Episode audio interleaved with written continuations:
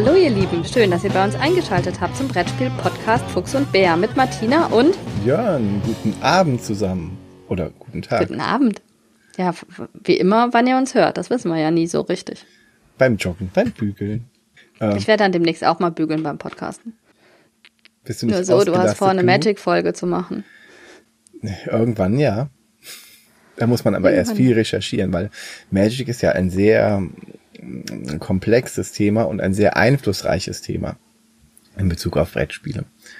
Nicht so wie Elisabeth oder so. Hm. Also ich muss ja immer noch sagen, das ist jetzt so äh, passiert die letzten Tage, dass irgendwie diese Diskussion auf Twitter war, dass äh, Björn gemeint hat, äh, dass äh, Magic genauso wie Elisabeth asymmetrisch ist. Und ähm, Daraus erwuchs sich immer mehr und mehr irgendeine Diskussion, bis irgendwann äh, der Ruf danach laut wurde, dass wir eine Magic-Folge machen, worauf ich gesagt habe, auf keinen Fall mit mir. Ich Magic nicht. Also ich mag diese Art von Spielen nicht. Ich habe sie nie gespielt. Sie interessieren mich nicht. Hm, ich will falsch. sie auch nicht spielen. Das ist aber falsch. Ich will sie nicht spielen. Ja, das ist, ist mir falsch. egal. Ich will sie nicht Deine spielen. Deine Meinung ist falsch. Ich spiele auch keine 18xx. Ja, richtig. Aber wenn du jetzt anfängst, Magic mit 18xx zu vergleichen, dann hast du aber echt einen. Also nein. Nein, ich vergleiche sie nur in der Hinsicht, dass sie mich nicht interessieren. Aber ne, ich habe mich breitschlagen lassen, wir machen eine Magic-Folge. Wann kann ich euch nicht sagen, weil der Gelbe Bär und ich, wir sind uns noch nicht einig, ob ich vorher Magic gespielt haben muss oder nicht. Muss sie leider. Aber was heißt leider? Sie muss zumindest das System ein bisschen einmal gesehen und gespielt haben. Das, das macht sonst keinen Sinn. Ich denke halt immer noch, dass es reicht, wenn wir einen Gast haben und wir haben ja einen ganz tollen Gast, der kommen möchte. Der Matthias Natsch hat sich angekündigt und äh, das wird doch reichen, oder? Und ich bin dann so dabei. Du bist Stell dann so Fragen. dabei. Ja, das ist genau so. dabei. Das, das, sind diese Art von Podcasts nach dem Motto, ah, da ist auch eine Frau dabei. Super, Martina. Da hast du das hier ja. alleine, fast im Alleingang aufgebaut und dich als, als kompetente Person mit weiblichem Geschlecht etabliert und dann möchtest du dich, ich bin dann dabei. Nee. Du, du trittst selber deine ganze Emanzipation hier in die Tonne. So geht das nicht. Oh ja, wir gucken mal. Also dementsprechend ist es äh, mal im Grobplan mit drin und wir äh, gucken, wann wir das realisieren. Magic. The Gathering. Oder die ja. Zusammenkunft, wie es damals eine Zeit lang hieß. Ja. ja, wir müssen jetzt nicht auch noch darüber reden. Über. Oder möchtest du, möchtest du über Magic reden? Ich habe es nicht gespielt. Du durftest endlich über Bärenpark reden, hm? Richtig lang. Ja, durfte ich. Ja. Danke. Danke. Da muss ich mich nicht für bedanken. Das ist selbstverständlich, dass man über Bärenpark reden möchte. ja. Und irgendwann ja. reden wir über Magic, weil Magic ist toll. Ich habe viel Zeit mit Magic verbracht. Hm. Was ist noch so auf Twitter passiert? Ähm, ich habe die ähm, das Aufstehrätsel vertreten. Yay. Das läuft jetzt auch noch bis heute, bis ihr das hört. Ähm, das ich, läuft auch danach ähm, noch. Ja, das Aufstehrätsel läuft noch weiter, dann wieder vom Brettwelten. Ähm, dem ging es halt nicht gut und er hat ein Bild gepostet, äh, wo wir uns alle, glaube ich, ziemlich Sorgen gemacht haben. Ähm, und daraufhin habe ich natürlich direkt angeboten, weil er dann meinte mit hier, ich weiß nicht, wie regelmäßig das kommen kann und so. Und dann habe ich natürlich direkt gesagt, komm, ich habe ich hab ja schon mal, wir haben, wir beide haben ja schon mal Vertretung gemacht, habe ich einfach gesagt, dann mache ich Vertretung. Und da war er auch ziemlich froh drum und dann habe ich alle zur Hilfe gebeten und das war total toll, weil ich wirklich von allen Seiten Bilder bekommen habe und Aufstehrätsel bekommen habe und ähm, wer dann wieder Moritz zum Beispiel, ähm, bei dem weiß ich, dass das auch geht. Der hat das dann selber gemacht. Dann hat er mir das mal ganz abgenommen und so haben wir uns das ein bisschen geteilt und äh, so lief die Vertretung jetzt auch eigentlich ganz gut. Und äh, jetzt fängt er ab Montag wieder an. Also wenn ihr das hört, ist das erste Aufstehrätsel vom Brettwelten schon wieder gekommen. Aber deswegen liebe Grüße und weiterhin gute Besserung und äh, vielleicht muss man auch manchmal sich ein bisschen Zeit für sich gönnen. das musst du gerade sagen. Du Workaholic.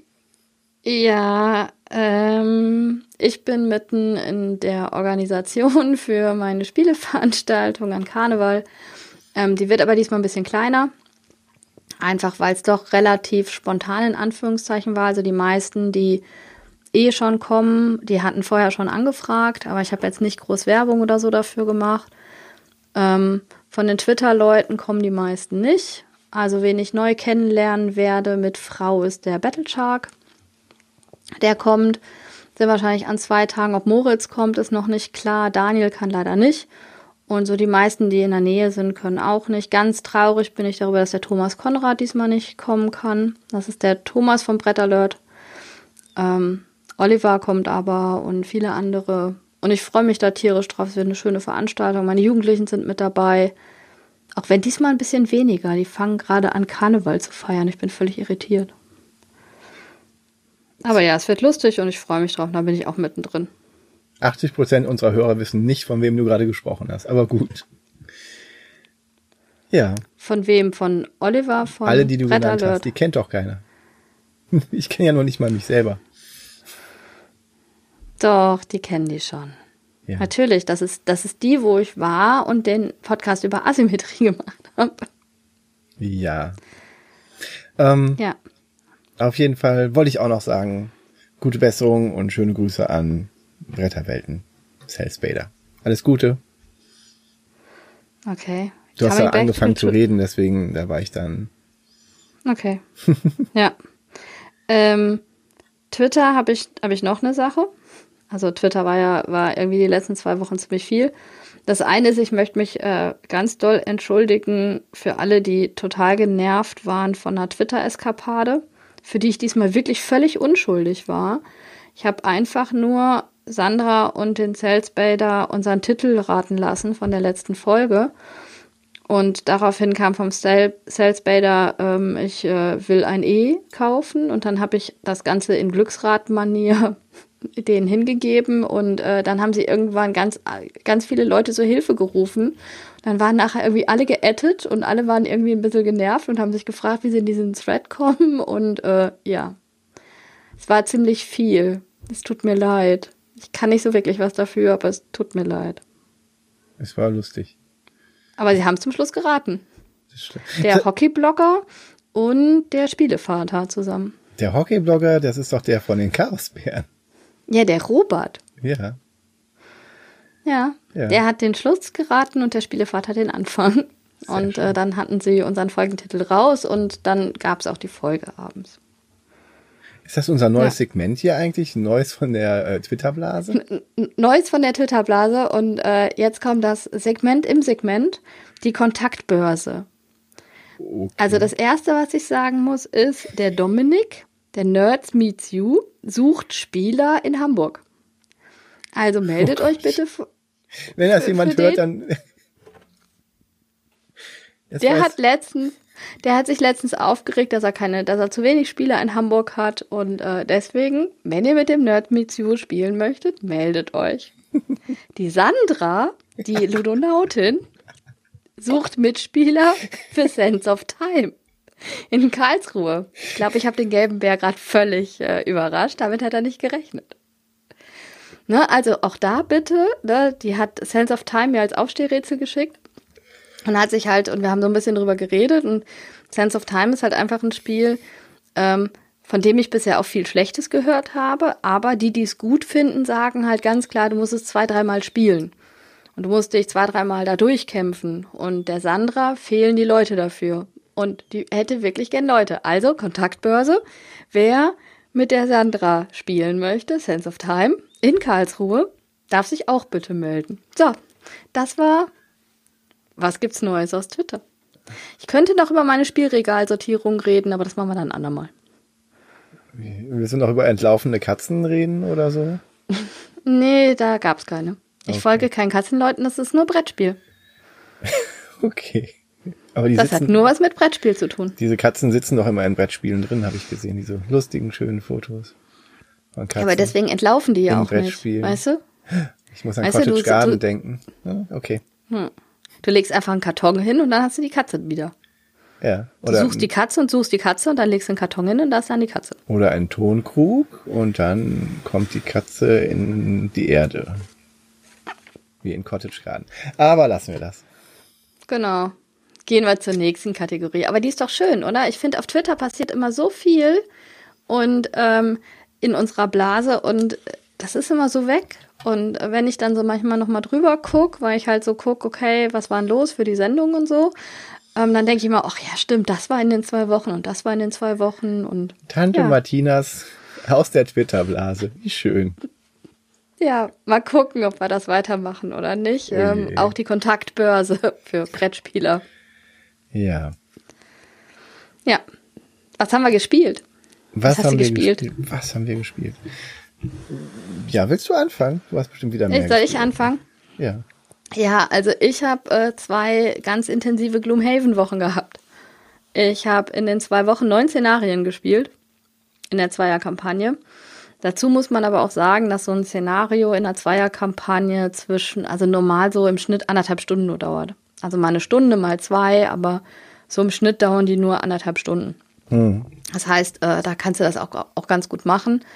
Und wir haben ja die Chance, wir lassen das Spiel dann stehen ähm, mit allem, äh, so dass du dann halt wirklich äh, einfach nur das Szenario gerade aufbaust und dann spielst. Na, und wir haben es einmal mit einem komplett Neuspieler gespielt. Ähm, ein Nachbar von uns, der fängt jetzt so langsam an, ein bisschen mehr zu spielen. Und er hat dann den Spellweaver gespielt. Und ja, also es hat ihm auch ziemlich gut gefallen. Und da haben wir jetzt sozusagen einen neuen Gastsöldner, der dann ab und zu mal mit reinkommen kann, wenn er Lust hat. Und nach sieben Szenarien habe ich endlich mein Lebensziel erreicht. Mal wieder, also das nächste. Also in der Zweierkampagne bin ich dann jetzt schon zweimal in Rente gegangen und mein Mann noch gar nicht. Hm. Der spielt inzwischen auf Level 8, glaube ich. Hm. Ähm, wollt ihr, soll ich mein Lebensziel sagen oder ist das zu viel Spoiler? Für mich nicht, aber da habe ich ja in der Doomhaven-Folge schon drüber geredet. Sag dein Lebensziel. Ja. Dein neues oder dein, ähm, was du jetzt abgeschlossen hast? Nee, was ich jetzt abgeschlossen habe. Mein neues verrate ich nicht. Ja. Ähm, weil ich habe ich hab mir mein neues noch nicht ausgesucht. Also ich bin mit meinem neuen Charakter, den habe ich jetzt dabei und den gucke ich mir jetzt mal an. Was ist denn dein neuer Charakter? Nur das Symbol. Die Sonne. Die Sonne, ach so, ja. Den haben wir. Die oh, Sonne. ja. Ich, wolltest du noch was sagen zu Doomhaven? Ja. Weil sonst, okay, dann mach mal. ähm, ich, äh, ich hatte halt ein ziemlich leichtes Lebensziel, weil ich musste die Necromancer-Axt finden und äh, damit halt äh, Living Spirit, Living Bones oder Living Corpse töten. Hm. Und wir hatten halt die ähm, äh, Axt schon gefunden. Das hm. heißt, ich musste nur äh, genug Geld zusammenkriegen, um diese Axt zu kaufen. Das hat mich halt ziemlich lang, äh, dafür habe ich ziemlich lang gebraucht. Und dann konnte ich die kaufen und deswegen haben, waren wir die ganze Zeit nur in, in äh, Krypten unterwegs, die ganze Zeit, damit ich das Lebensziel machen kann. Und dann hatte ich es geschafft nach sieben Szenarien. Und dann haben wir einfach gesagt, weil die Axt noch so toll ist, äh, wir spielen jetzt noch zwei Szenarien und jetzt bin ich retired. Jetzt gehe ich in Rente und mein Elementar ist äh, wieder in der Box zurück und äh, die Sonne ist rausgekommen und ich bin sehr gespannt, wie die sich spielt. So, ich freue mich, aber ich mache das mal total gerne, neue Charaktere dann zu spielen. Hm. Ja, wir haben auch einmal Gloomhaven gespielt, mal wieder in unserer Fünferrunde, wie immer. Wir spielen das ja zu fünft, hauptsächlich. Oh, cool, ihr habt lange nicht gespielt, ne? Ja, es war echt, echt lange und es hat auch wirklich Spaß gemacht. Ähm, du hast das ja dann Kuschelkoop genannt, normalerweise, was wir so spielen. Diesmal war es kein Kuschelkoop. Gar nicht. Ich habe ein bisschen Diskussion mitgekriegt, die auch irgendwie, ich weiß gar nicht, in welchem Thread die mit drin war, aber äh, ein neues aus der Twitter-Blase. Ja, es war, ja. Ähm, es war, es war unterhaltsam durchaus. Also ich, ich habe meinen Spaß gehabt. Ähm, einige nicht so. Zum Beispiel unsere äh, Spellweaverin, die prima gegen Elementare gewesen wäre, weil die darf man nicht so nah ran, weil die, die machen, äh, die schlagen zurück. Und deswegen wäre so eine Fernkämpferin echt gut gewesen. Und sie hatte sich auf einen Long, Long Rest auch vorbereitet. Und unser Tinker meinte dann aber, Tinker? Tinkerer. Tinkerer. Tinkerer. Tinkerer. Tinkerer. Wir wissen immer noch nicht, wie die, aber ich habe da ich auch keine das. Lust die in der Übersetzung, ja. Wie heißt der denn in der Übersetzung? Ähm, Tüftler? Keine Ahnung. Tüftler. Weiß ich jetzt auch das hört sich doof an. Doof. Doof. Doof. Tinkerer. Tink ich habe ja mein Felsenherz nicht mehr. Mein armer Felsenherz. ähm, auf jeden Fall der Tinkerer, der meinte dann, ach, ich spring doch mal hinter den. Spellweaver. Und daraufhin musste der Spellweaver ähm, Schaden einstecken und Karten abwerfen und konnte die Karte, die alle anderen Karten zurückholt, nicht mehr spielen. Hm. Beziehungsweise nicht mehr zwei Karten spielen am Anfang der Runde, um dann die Karte zu spielen. Und dann war der raus. Das war schon mal doof. Ich habe ich hab mich halt gewundert, dass der Spellweaver ähm, nicht den Unsichtbarkeitsmantel hat. Für so, also ich mache mit dem Spellweaver nur mit dem Unsichtbarkeitsmantel den Long Rest. Ja, das wäre wahrscheinlich sinnvoll das, gewesen. Das, das finde ich überraschend, dass, äh, dass ihr den Spellweaver damit nicht ausgerüstet habt.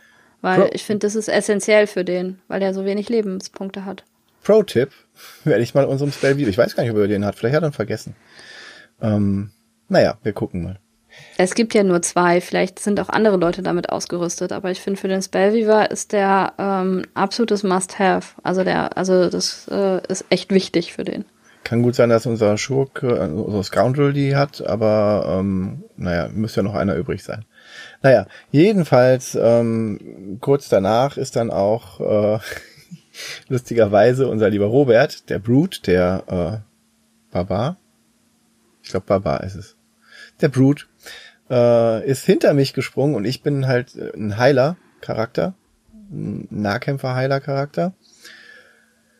Ihr ja, spielt die Säge, ne? Die Säge, ja. Die, die ich irgendwann freischalten werde, wenn ich je in meinem Leben in der großen Kampagne äh, mein Lebensziel erreiche. Ja, die ist schön. Die, ist, die mag ich, die Säge. Die kann was, was kein anderer Charakter kann. Nämlich Karten anderen Leuten geben, damit die mehr Ausdauer haben quasi. Das ist eine super Sache. Ähm, naja, jedenfalls, jedenfalls ist er hinter mich gesprungen und da musste ich Schaden einstecken. Damit habe ich ihn dann aufgezogen, dass der Tank hinter dem Heiler sich verkriecht und der, der Heiler dann Schaden einsteckt. Ich muss ehrlich gesagt sagen, in der Situation war es taktisch schon okay. Ich hatte genug Leben zu dem Zeitpunkt und er war halt taktisch sinnvoll, dass ich das eingesteckt habe. Ist auch gut gegangen soweit. Ja. Der Tinkerer hat in, zu diesem Zeitpunkt dann aber gesagt, ach, jetzt ist der Spellweaver durch meine Hand gestorben, mehr oder weniger. Dann könnte ich ja jetzt mal da unten zu der Kiste laufen, anstatt auf die Monster zu gehen, die Traumtraum. aus der anderen Tür, zur anderen Tür jetzt reinkommen. Ja, das hat er dann auch gemacht. Ist dann Richtung Kiste gelaufen. Hatte der eigentlich das Lebensziel, also das Dungeon-Ziel mit der Kiste? Ich weiß dass nicht, welches, deswegen so gemacht Ich weiß hat? nicht mehr, welches Dungeon-Ziel er hatte, aber ähm, okay. ich glaube, er war einfach nur gierig. ja, auf jeden Fall habe ich mir dann überlegt, hm, wenn er jetzt sowieso schon wegläuft, dann wird es eher unwahrscheinlich, dass wir das dann noch hier schaffen. Nicht unmöglich, aber unwahrscheinlich. Ähm, da habe ich meinem lieben Brute noch ein Schild gegeben, ein Schild 2 für eine Runde lang, was übrigens auch ordentlich Schaden abgehalten hat. Und bin dann auch mal losgelaufen, habe dann meine Stiefel auch angeworfen und habe dann äh, in der nächsten Runde eine sehr schnelle Karte gespielt, so dass ich dann noch vor dem Tickerer dran war, um ihm dann ein Feld vor der Kiste die Kiste wegzuschnappen. Aus pädagogischen Gründen. Immer diese Lehrer, echt. Welche Lehrer? Ja, äh, auf jeden Fall, äh, ja, fanden alle gut, nur der Tickerer nicht. Kann ich ein bisschen verstehen. Echt? Nee, also war, war voll gerecht. Ja, aber aber ich meine, wenn er einfach läuft und die Kiste holt, ähm, das, der, der müsste schon einen guten Grund haben. Also das wäre bei uns, also auch wenn ich euch immer gesagt habe, ihr spielt Kuschelkoop, also bei uns ist schon ganz klar, es geht zuerst immer darum, dass man das Szenario gewinnt. Der ganze Rest muss hinterm Szenario äh, hinterherstecken. Und wenn ich ein Dungeon-Ziel habe, zum Beispiel, was das jetzt gefährdet, dann gehe ich nicht auf Teufel komm raus auf mein Dungeon-Ziel. Ja, korrekt. Muss ich ganz ehrlich sagen, also das machen wir auch nicht. Weil, korrekt, äh, korrekt. Du deswegen, verlierst so viel, wenn du das Szenario nicht gewinnst. Eben, und deswegen musste der Tinkerer ja eine Lektion erteilt werden, der einfach abgehauen ist aus dem Kampf. Richtig? Hat das denn gelernt? Boah, ich weiß nicht, ob der lernfähig ist. Naja, jedenfalls hat dann ähm, irgendwann der Schurke, die Scoundrel, sich auch exhausted, also erschöpft und war dann auch irgendwann raus. Und unser tapferer Robert als Blut hat dann noch gegen Elementare gekämpft und die noch lang genug aufgehalten, so dass ich in einem anderen Arm des Raumes auch noch drei Münzen aufheben konnte. Braver, braver, Heiler. Barbar, Barbar der dann äh, mir die Monster noch weit genug abgehalten hat. Alles in allem war das auf jeden Fall kein Kuschelkoop. Nee. Dieses Mal. Also also eigentlich hört sich das so an, als müsste ich nur einmal zu euch spielen kommen und dann hätte ich mein Lebensstil erreicht. ja. so hört sich das alle, auf jeden Fall ja, an. Auf jeden Fall. Ja, was glaubst du, warum ich das Lebensstil so schnell erreichen konnte, wo man ja. andere sterben sehen muss? Ja, aber echt. Ich komme mal zu euch. Also wenn es nicht klappt, komme ich zu euch Gastsöldnern und dann. Äh, Musst du deinen Söldner von da aus mitbringen? ja, bringe ich meinen Söldner mit. Deinen Söldner mit. Ja, kannst du gerne machen. Haben wir zwei? Äh, nee, haben wir nicht zwei. Was warst du da? Irgendwas warst du da. Was anderes. Ich bin was anderes. Was anderes. Ich, äh, ich spiele, ich nenne ihn den Sonnenkönig, diese drei Pfeile, diesen. Die sind cool. Das ist mein nächstes, äh, mein nächstes Ziel, wenn ich genug Geld gesammelt habe. Deswegen war das ja, der wird auch zu dir passen. Das ist halt ein Tank und so, aber das ist sowas, was ich überhaupt nicht spiele und ich finde, der sieht doof aus. Ich, ich finde, der sieht nicht cool. gut aus. Ich finde den ganz cool. Egal. Ja. Der drei Speere, Mann. Ich finde, der sieht nicht gut aus. Ja. Dann passt er ja zu mir. So. Da sage ich jetzt nichts zu. ja, yeah. als großes Spiel haben wir ähm, Massive Darkness nochmal ausgepackt. Also Massive Darkness ist ja, als das damals ausgeliefert wurde im Kickstarter, haben wir das ziemlich schnell gespielt. Und ich war eigentlich sofort enttäuscht und habe mir gedacht, okay, äh, ist mir zu viel und brauche ich nicht. Kannst du gar nicht enttäuscht gewesen sein, weil, weißt du, wie der Barbar da heißt? Nee. Bjorn. Ah.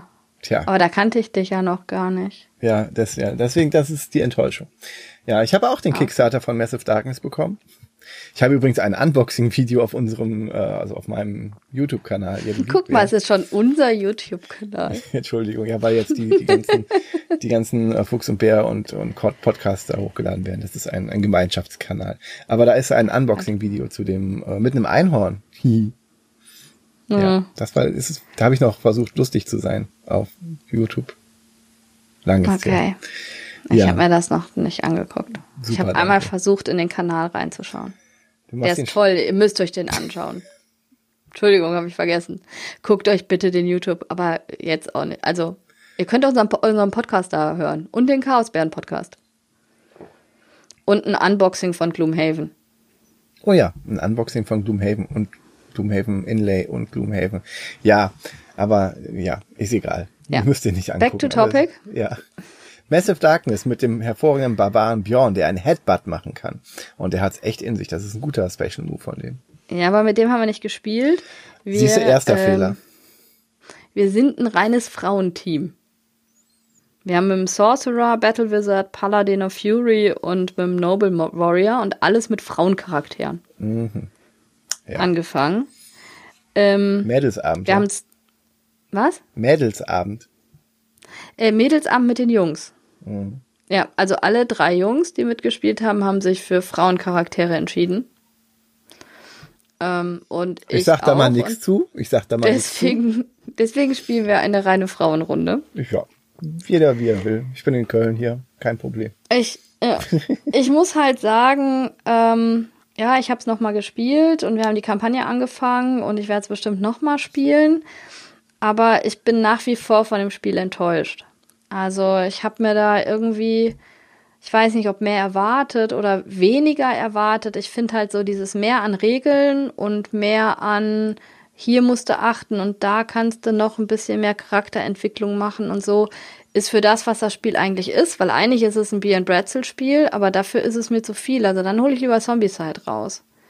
Also ich finde es so ein bisschen schwierig. Das ist genau das, ähm, was ich auch gesagt habe, es ist, es liegt in so einer Nische, wo sonst nicht viele Brettspiele liegen. Das ist einerseits mehr als Zombicide, aber immer noch weniger als Gloomhaven sowieso, aber auch weniger als ein, als ein äh, Decent oder was auch immer. Decent. Ja, dann Shadow of Brimstone oder, oder so. Ja, ne? es ist halt also, weniger. Ne? Es ist halt so in dieser, in dieser Lücke dazwischen, wo sonst auch nicht viel andere Sachen sind.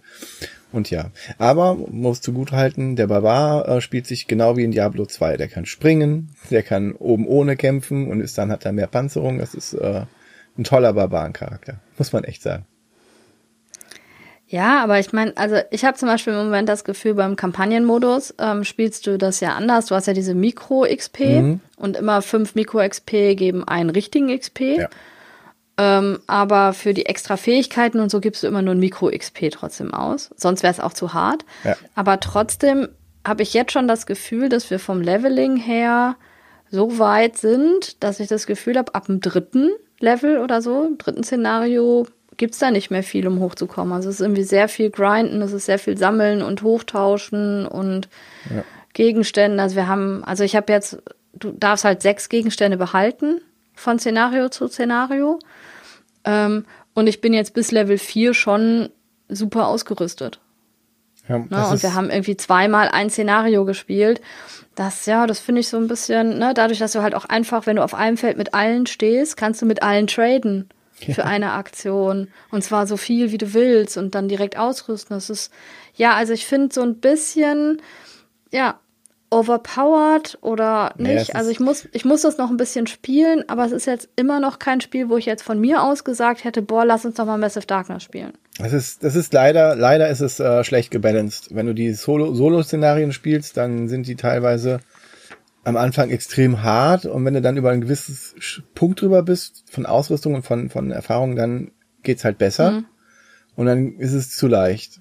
Und die Kampagne ist halt mm, am Anfang auch wieder so ein bisschen härter und dann wird's aber auch wieder super leicht. Also wir hatten da auch, wir haben das versucht zu spielen und man, ja, man kann nicht wirklich sagen Kampagne, es sind abwechslungsreiche Szenarien, aber auch nur, weiß ich, zehn Stück oder so maximal.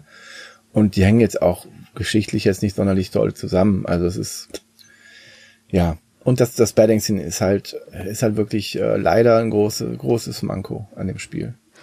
Ja, und, und es ist vom Erklären her halt schon dann wieder so viel äh, mit, und hier musst du drauf achten, und da hat er die Würfel und dann das, und ne, und hier muss man da gucken, und da wird die Karte gezogen, und jetzt muss ich äh, die Tür aufmachen, dann kommt die Türkarte, dann wird das und das aufgebaut.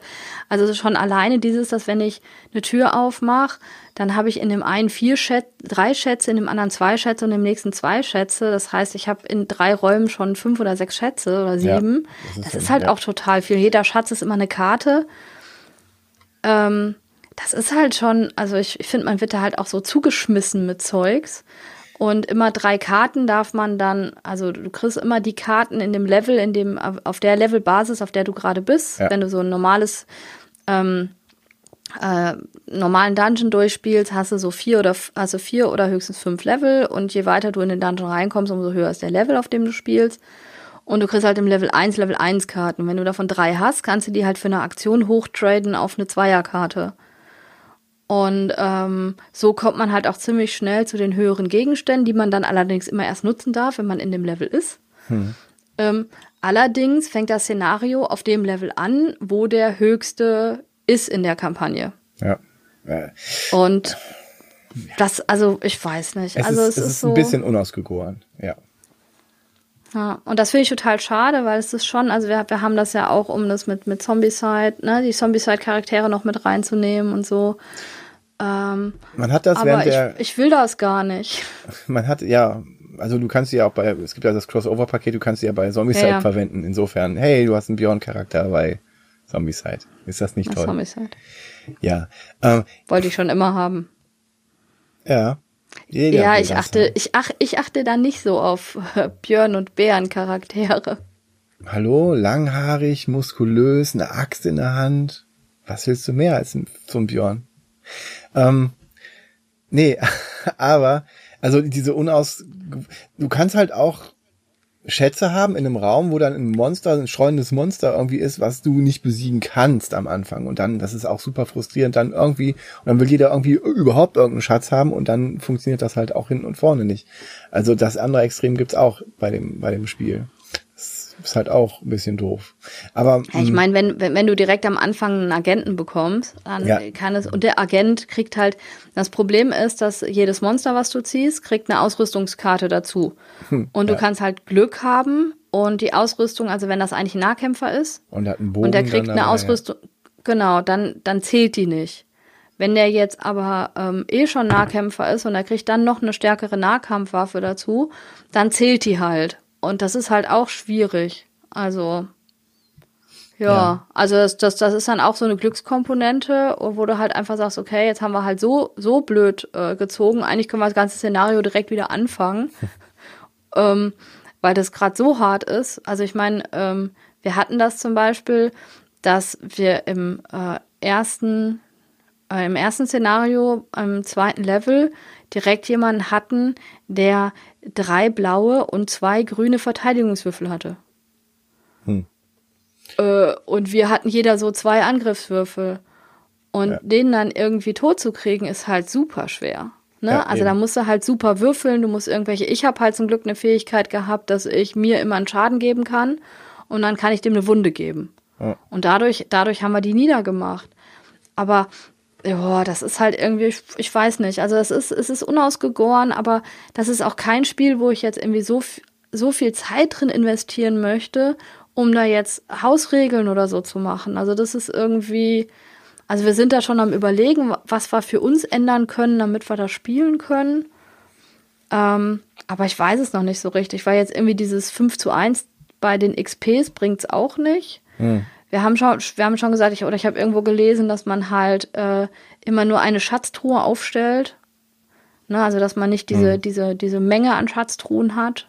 Ähm, ich weiß es noch nicht. Also irgendwas muss man da machen. So ist das einfach äh, teilweise total frustrierend und dann total langweilig. Also es ist so, es ist eine ganz komische Mischung, finde ich. Also dann habe ich wirklich Bier und Brezel, Würfel und Schlachte äh, und habe ganz wenig Regeln und äh, spiel einfach nur vor mich hin, ohne auf dies und das und jenes zu achten. Man hatte damals beim Kickstarter auch schon gemerkt, die haben das offen, ja, kommuniziert. kommuniziert, genau, dass die die Regeln noch im Entwickeln sind und dann auch am Testen sind und dann haben die auch dieses ähm, diese Darkness, also es gibt ja diese das Spiel lebt ja, ja, auch davon, dass du diese hellen und dunklen Zonen auf der Karte hast und die, da gibt's dann verschiedene andere Effekte und das hatten die noch stärker eingebunden in die Charaktere auch, was die dann aber wieder zurückgefahren haben, auf, weil die es wieder simpler haben wollten.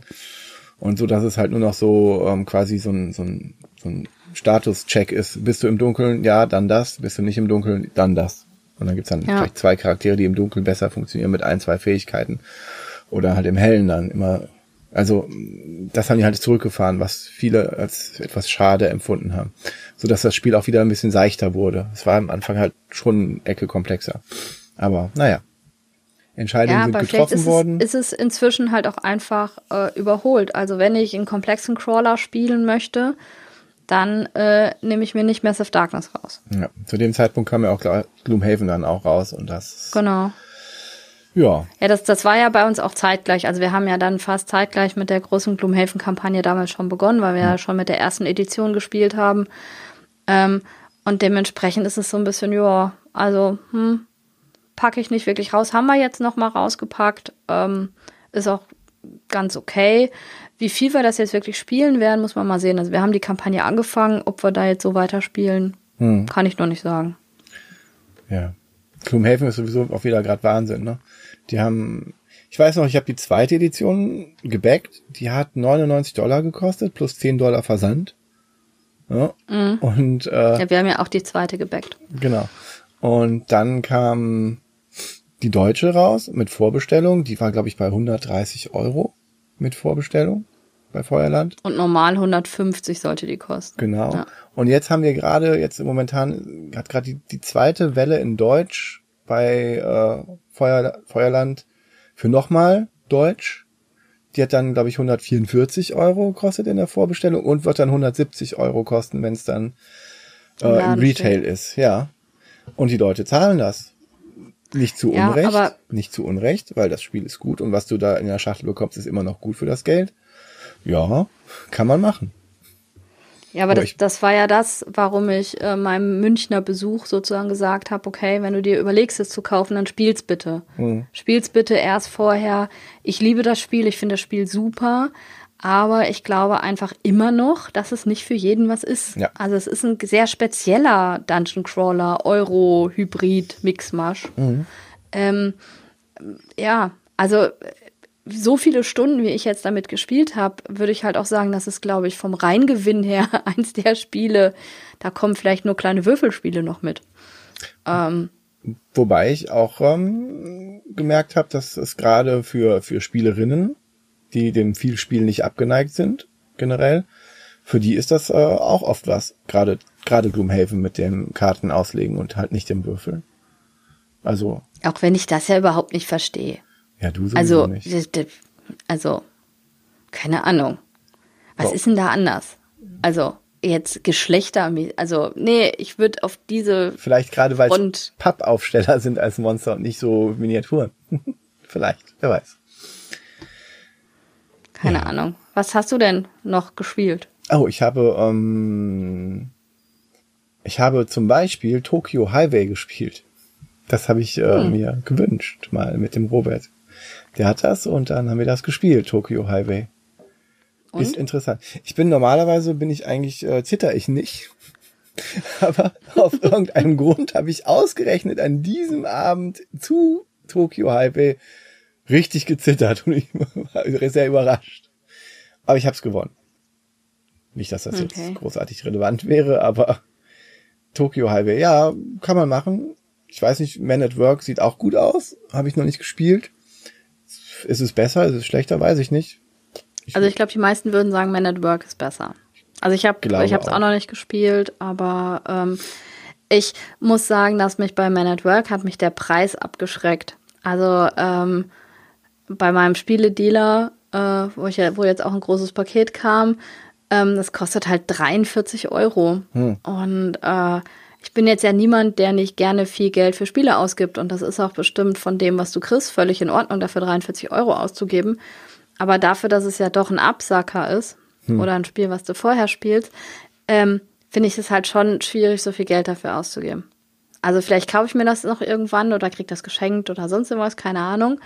Aber ähm, jetzt so im ersten Moment habe ich halt gesagt, nö, das Geld gebe ich nicht aus. Hm. Vielleicht ja. gebe ich es aus, wenn ich es gespielt habe, aber das war jetzt nichts, wo ich so als Instant Buy gesagt habe, okay, das kaufe ich jetzt. Also, ich habe jetzt auch nur Gutes gehört. Meine Schwester hat es mir zuletzt empfohlen gehabt. Ähm, ja, die hat aber auch Tokyo Highway nicht gespielt. Ich fand Tokyo Highway, muss ich jetzt nicht unbedingt nochmal spielen, ehrlich gesagt. Aber war mal ganz nett, so ein Spiel gespielt zu haben. Ja. Man kann viel Blödsinn damit machen, wenn man das umbaut. Oder von King of Tokyo den, äh, den Godzilla das kaputt machen lässt, wenn man es gespielt hat. Hihi. Ja. Ich kann mir vorstellen, dass wenn die Chaosbären an dem Spiel sitzen, dass es ein bisschen anders aussieht. Ich habe mit Tokyo Highway Frogger nachgebaut, falls das jemand was sagt. Frogger. Egal. Ja.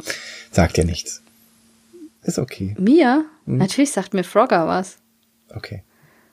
Brav. Äh, Nochmal, das ist immer das, was äh, alles damals zur Kuchenaktion gebracht hat. Frogger? Frogger, das war, dass ich ein Spiel gepostet habe beim Aufstehrätsel, ähm, wo alle sich an Frogger erinnert fühlten. Und dann ging auf dem einen Thread ging die äh, Atari C64-Diskussion los. Mhm. Und auf dem anderen waren wir irgendwann bei Rosinen und äh, Kuchen Rosinen. und so. Ja. So begann alles. Und schon wieder. Erzählen. Das war ganz schön anstrengend, muss ich sagen, weil ich äh, wenn man halt oben im Ad mit drin ist, dann kriegt man ja alles. Weißt du, was War anstrengend schon, äh, ist? Nein. Cinque zu spielen oder Quinque von Fit for Fun Games heißt das, glaube ich. Ja. Ähm, da muss man so Fallschirme, äh, Synchronfallschirme immer wieder neu anordnen, um dann fünf an einer Reihe zu kriegen. Und ich habe es nicht gerallt. Ich habe es nicht auf die Reihe bekommen. Und Robert hat mich irgendwie dreimal besiegt und dann habe ich sein lassen. Okay. Ja. Aber es ist, es ist kurzweilig. So ein, ein, Absacker, ja, wahrscheinlich ein Absacker. Also ich fand Ja, sind ja die ganzen Mind Fitness Games. Ja, fand ich, fand ich gut. Ja, wobei dieses eine Reisespiel immer noch legendär ist. Munchkin als Reisespiel, sehr gut. Ähm, hm. Dann habe ich noch ähm, Robert auch von Fit for Fun äh, das Hackerspiel Hack gespielt, Hack, Hack Trick, genau. Das fand ich lustig. Robert hat gesagt, das wäre dieses äh, vier gewinnt. Nee, nicht vier gewinnt. Ähm, Tic-Tac-Toe. Tic-Tac-Toe. Tic-Tac-Toe. Ich fand es schon ein bisschen anspruchsvoller als Tic-Tac-Toe. Ich fand es ganz cool. Besonders, weil ich dann äh, das total Hausruch gewonnen habe. Es, es ist halt einfach durch die Karten, die du legst und durchs Kartenzählen und durchs Kartenrechnen, welche Karte kann der haben und so weiter, ist, ja. hat das halt eine ganz andere ja. ähm, also das ist halt, du spielst es das erste Mal normalerweise und dann äh, fängst du an zu gucken ja, und beim zweiten Mal schon ist es ganz anders. Also ja. beim ersten Mal spielst du noch sehr aus dem Bauch raus beim zweiten Mal guckt man schon ganz genau, okay, ich spiele jetzt die Karte, weil der kann keine Eins mehr haben und der kann da nicht mehr hin und dann bereitet man seine ganzen Züge ja vor. Genau. Das also ich habe ja, ich habe ja Hacktrick schon länger, weil ich habe die erste Edition, als sie noch ganz, ganz klein waren und mein Fitnessgame war nur so mit dabei an einem anderen Stand und ähm, da war das so der Geheimtipp damals mit, äh, geh dir mal das kleine Spiel kaufen, geh dir Hacktrick kaufen und da haben wir irgendwie drei für 10 Euro gekriegt oder so. Wow. Obwohl eins irgendwie 5 Euro gekostet hat und äh, mir direkt drei gekauft. Ich habe eins für die Schule gekauft, eins für mich und äh, eins liegt immer noch zu Hause zum Verschenken. Yay, wir können es ähm, mal verlosen. Wir können es die eine ganz alte Hacktrack-Ausgabe. Ja, legendär. Die sieht ja noch ganz anders. Die sieht ja noch ganz anders aus als jetzt die. Also die, die, die hat keiner mehr und und die hat auch bestimmt viel Geld gekostet damals. Mist, du hast jetzt so gesagt. Ja. Die ist inzwischen bestimmt viel mehr wert. Bestimmt. Die, die sieht halt äh, anders aus. Es ist ein Display. Also es hat viel mehr mit Hacken zu tun. Cool. Das ist nicht eine Karte oder so, sondern es ist ein Display. Wow. Da denken wir uns irgendwann mal was aus. Zum Jubiläum. 100. Folge. Ja. Guck mal, wir haben ein ganz teures Spiel. Sag Sagrada habe ich dann noch gespielt. Ja, das ist cool, oder? Mit diesen Kuppeln, das fand ich schön, ja. Das ist, äh, sieht schön aus und es ist, ähm, damit diesen Götterkarten haben wir es dann schnell gespielt. Das ist auch noch ja. ganz witzig und äh, da ja, ich habe das in der, Kickstar in der Kickstarter-Version auf Englisch gespielt. Ja. Mehrmals. Und das ist schon, also das ist schon cool. Und wenn du das richtig gut spielst, ist es auch super anspruchsvoll. Ja, man kann das, äh, doch, doch, hat, hat Spaß gemacht. Habe ich auch hm. oft gewonnen. Muss ich ja sagen, weil ich bei diesem komischen Cinque so, so dermaßen abgelust habe, da muss, musste ich meine, mein Ego wieder ein bisschen aufbauen. Nein. Okay. Ja, ich habe äh, ganz viel, ganz schön clever und doppelt so clever gespielt. Ist im Moment so unser Absacker, der kommt. Äh. Oder so dieses, oh, ich habe keine Lust viel zu spielen, ähm, spielen wir das. Ähm, bei ganz schön clever ist halt so, dass ich im Moment verschiedene Strategien ausprobiere. Ähm, und guck mal, ich muss aber immer noch dazu sagen, zu allen anderen, die die ganze Zeit ihre Punkte posten und so, ich spiele das nicht online, sondern ich spiele das wirklich nur normal. Mhm. Ähm, weil doppelt so clever. Das ist am Dienstag angekommen und äh, ich habe dann äh, unsere ersten Spielergebnisse gepostet und es war sehr lustig, weil ich dann direkt auf den ersten Regelfehler aufmerksam gemacht worden bin. Also ich kann euch nur raten, immer äh, Spielebilder posten. Äh, da wird man auf Fehler aufmerksam gemacht. Und zwar ähm, hat äh, mein Mann die Regeln vorbereitet. Ähm, und ich habe nicht gegengelesen und ich habe aber auch nicht genau geguckt. Und die blaue Reihe, die man, ähm, also müssen wir Roll and Ride, müssen wir ganz schön clever erklären? Nein. Wichtig, liebe Kinder, ist, das Krokodil frisst immer das größere, die größere Zahl von den beiden. Ja, ich habe einfach nicht genau geguckt. Also man muss die blaue Reihe von der großen Zahl runterbauen. Also es geht von oben nach unten und wir haben halt von unten nach oben aufgebaut. Da ist so ein, ein größer Gleichzeichen. Genau. Und, und äh, ich habe auf das Zeichen, ich habe auf das Zeichen gar nicht geachtet, sondern ich habe einfach nur gehört, wie mein Mann mir das erklärt hat. Auf der Autofahrt ins Ruhrgebiet, ich bin nämlich gerade zu Besuch äh, bei meinem Vater mal wieder, ähm, habe ich die Spielträumers gehört. Schöne Grüße, ich darf ja auch mal grüßen. Ähm, Schöne Grüße. Und mir sind tatsächlich noch zwei Regelfehler aufgefallen, ähm, die wir aber, ne, also wir haben die blaue Reihe falsch gespielt, da haben wir es uns ein bisschen einfacher gemacht. Mit den anderen beiden Sachen haben wir es uns aber viel, viel schwieriger gemacht. Und zwar ist das so, dass bei der gelben Reihe muss man jetzt zuerst umkreisen und dann ähm, ein X durchmachen, also mhm. zum zweiten Mal. Man kriegt zuerst und, den Bonus und dann beim zweiten Mal die Punkte. Genau, und wir haben das halt so gemacht, dass man auch nur den Bonus erst kriegt, wenn man, also dass man die Boni kriegt, wenn man die auch äh, abgestrichen hat, richtig. Ja.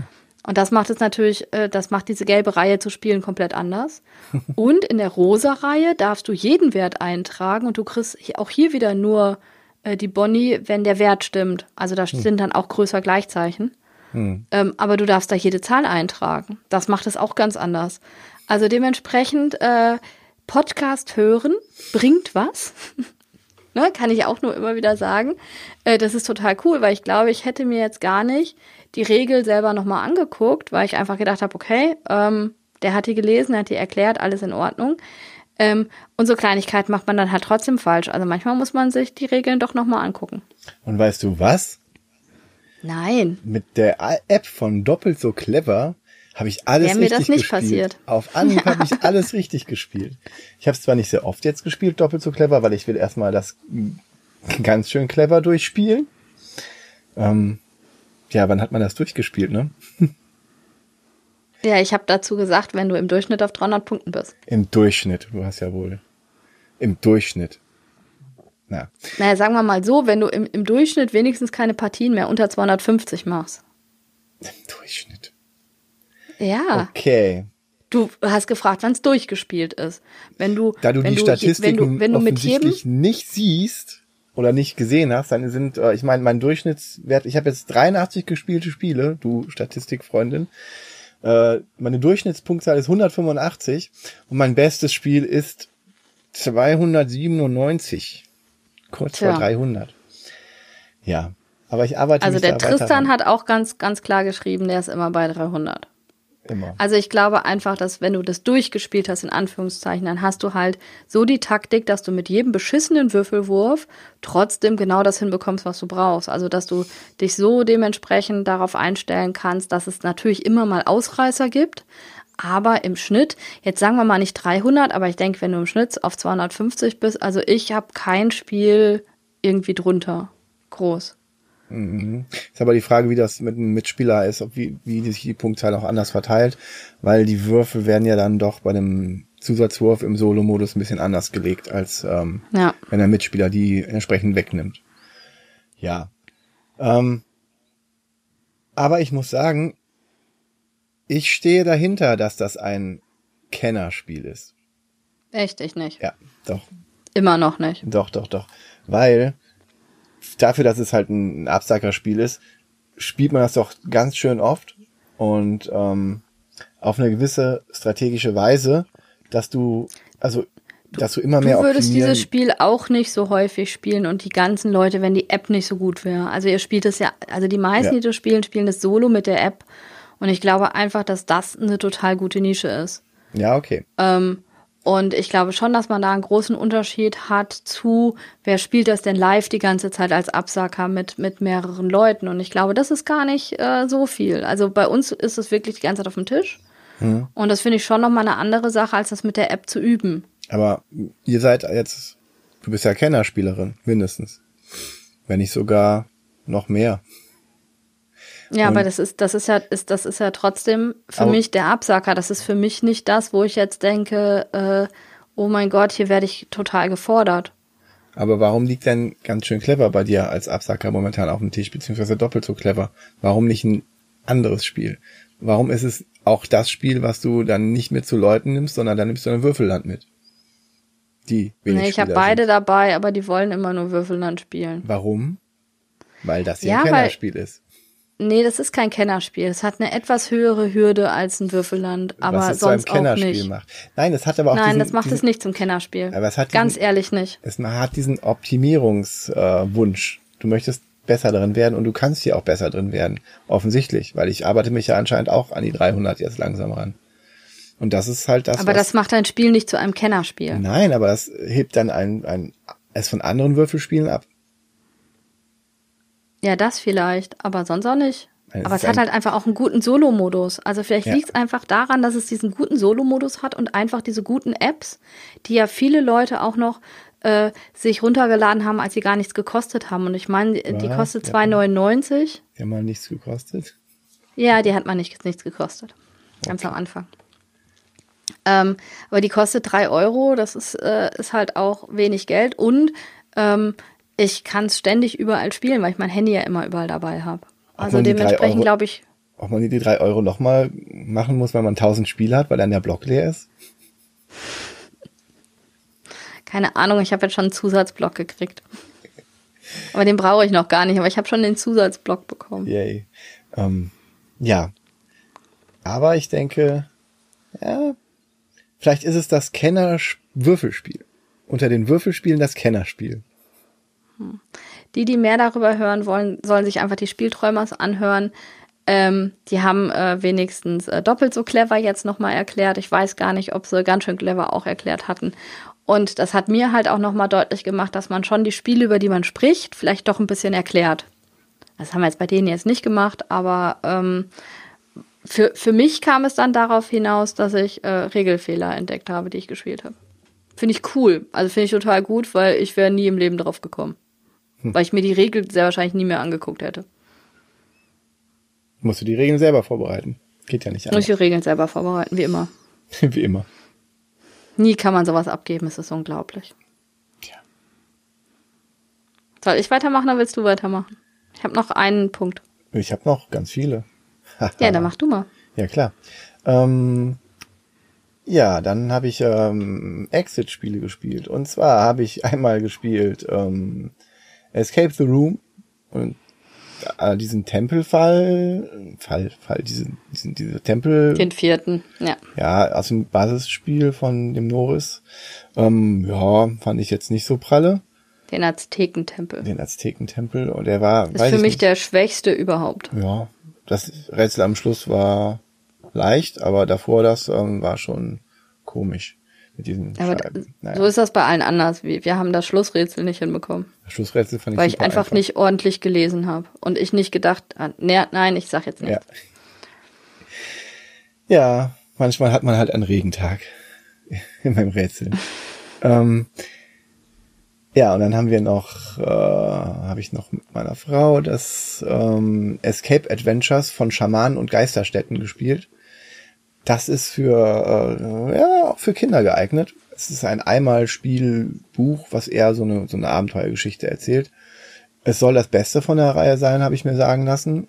Ähm, ist auf jeden Fall familiengeeignet. Aber dazu auch ein anderes Mal mehr. Äh, hat uns ganz gut gefallen, weil es halt mehr Geschichte ging, weniger Rätsel. Und dann haben wir noch das, äh, den Exit-Fall gespielt von Cosmos. Der Tote im Orient Express heißt das, glaube ich. Ja. Das ist ja einer meiner Lieblingsfälle, muss ich sagen. Ja, fand ich okay. Fand ich aber auch jetzt nicht äh, so viel besser als alle anderen. Ja, aber ihr habt doch auch mein, mein Lieblings-Norris oh gespielt ja. noch. Oh ja, ganz vergessen. Dein Lieblings-Norris-Fall haben wir auch gespielt. Der hat ein nettes kleines Gimmick äh, am Rande, was, als es rauskam, bestimmt noch viel, viel, viel, viel cooler war. Als das rauskam, war das unglaublich, das ja, Gimmick. Das ist jetzt auch immer noch teilweise richtig, richtig gut. Das ist äh, äh, tolles äh, Out-of-the-Box-Thinking-Rätsel. Hat dieser ja. eine Fall, der äh, Bombenleger-Fall aus dem Escape Bombenentschärfer. Bombenentschärfer. Ja. ja. jetzt bist du durch und jetzt kriege ich mein, mein Escape endlich zurück, um dann, damit ich endlich die ganzen anderen Fälle spielen kann. Ah, jetzt kann ich endlich meine richtige Kritik äußern. Ich bin nämlich echt enttäuscht und sauer, muss ich sagen. Ähm, es gibt für den, ähm, für den Norris Escape ein, eine App. Und diese App ähm, ich werde das in der Escape-Folge nochmal sagen, aber ich will das einfach mal loswerden. Und mit dieser App kann man bei den 3D-Abenteuern auch äh, den Decoder komplett ersetzen. Ne? Also da kann man ähm, die Würfel, äh, die Würfel, die, mhm. die Schlüssel einsetzen, aussuchen und äh, kann sozusagen ohne den Decoder ähm, die Fälle lösen. Und ich bin davon ausgegangen, weil alle anderen Fälle auch da drin sind, dass ich jetzt ohne Decoder, weil den hast du ja gerade, ähm, äh, meine, ähm, meine Erweiterung spielen kann und war richtig enttäuscht, dass ich eigentlich da nur eine Musik drauf habe. Also ich habe nur eine Hintergrundmusik. Für, für jeden Fall. Und die haben die App nicht so gemacht. Man hätte das ja machen können, zum Beispiel, damit man sich die, die Sachen ausdrucken kann, muss man halt irgendwelche Fragen immer ähm, lösen, die man halt nur machen kann, wenn man den Fall schon gespielt hat. Ne, dann kannst du halt nachgucken in deinem Material und kannst dann diese Frage beantworten. Dann kannst du dir das Zeugs ausdrucken, was du dafür brauchst. Hm. Da freust du dich doch bestimmt, dass ähm, jetzt Norris auf der Nürnberger Spielwarenmesse angekündigt hat, dass die, glaube ich, ein Jumanji äh, Escape the Room machen. Und da ist auch nochmal ein Decoder drin. Ja, aber ich wollte ja keinen zweiten Decoder. Ich habe einen Decoder. das ist die Reaktion, die ich auch gehört habe. Du brauchst keinen zweiten, wenn du schon einen hast. Du kriegst aber einen, wenn du das Spiel kaufst. Ich, Na toll. Bisher gibt's, glaube ich, keine. Ähm, ich weiß nicht, ob es den auch, ob es die auch ohne Decoder gibt. Wird sich zeigen. Angekündigt war es nicht, sondern nur mit Decoder. Hm, ich war auf jeden Fall hier total enttäuscht. Wir haben, glaube ich, eine Viertelstunde versucht, mit dieser App äh, irgendwie dieses Spiel starten zu können, weil wir die ganze Zeit dachten, das hat doch bei den anderen auch geklappt. Hm. Äh, bei den 3D. Und da war ich echt enttäuscht. Also, wo ich so dachte, da habe ich mich so ein bisschen, Entschuldigung, verarscht gefühlt von Norris. Ich finde, das hätte man, weil die ganze äh, ähm, Leistung des Programmierens ist ja gemacht worden für die anderen Fälle. Also, wo ich dann so denke, das hätte man ja schon auch machen können, weil so häufig wird das nicht gemacht, weil ich brauche ja trotzdem immer noch das Material. Also ich kann ja sowas nicht ohne Material spielen und ich glaube nicht, dass jemand jetzt nur die 13,50 Euro Erweiterung spielen möchte und sich nicht einmal für 40 Euro dann das Hauptspiel kauft, wenn es ihm so wichtig ist. Also das finde ich so ein bisschen, fand ich traurig, finde ich, hätte man sich eine andere Möglichkeit überlegen können. Ne, und ob ich einen QR-Code einscanne oder ein ISBN oder irgendwas. Also das fand ich so ein bisschen hm. schade, weil ich hätte das gerne teilweise einfach auf die App komplett outgesourced und gar nicht mehr mit Decoder gearbeitet, weil ich das eigentlich total gut fand in den äh, 3D-Escapes.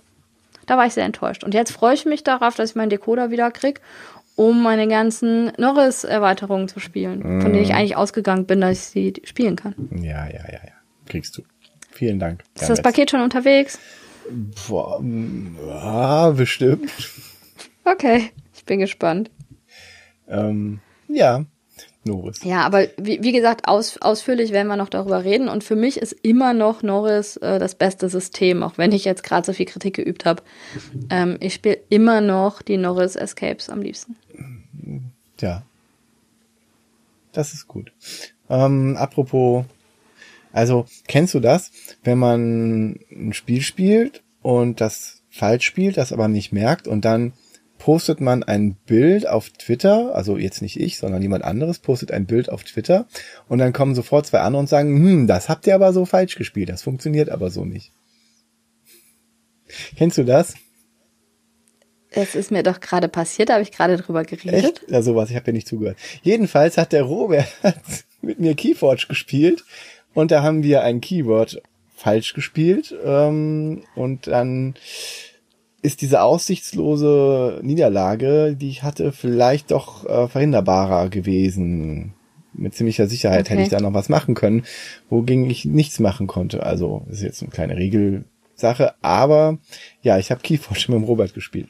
War an sich lustig, aber seine Combo von seinem Deck, die offensichtlich nicht ganz so stark ist, aber immer noch ziemlich gut, äh, hat mich dann zweimal äh, Kopf und Kragen gekostet in diesem Spiel. Keyforge. Okay. Kann und ihr seid dann verbessert worden vom Dirk sehr wahrscheinlich, oder? Vom Ablagestapel und vom dem Bayer. Von dem ja. der Bayer. Dem Fabian. Ja, auf Twitter. Äh, und jetzt wollen ihr den Robert mit auf ein Turnier schleppen. Sehr gut. da ist da er von der Straße. Dann ist er von der Straße oder sehr gut. Ja, Keyforge. Kommt immer noch nicht an Magic ran, aber naja. Ja, braucht man auch bestimmt. Och ja. Ist ganz nett. Die Namen sind das Beste.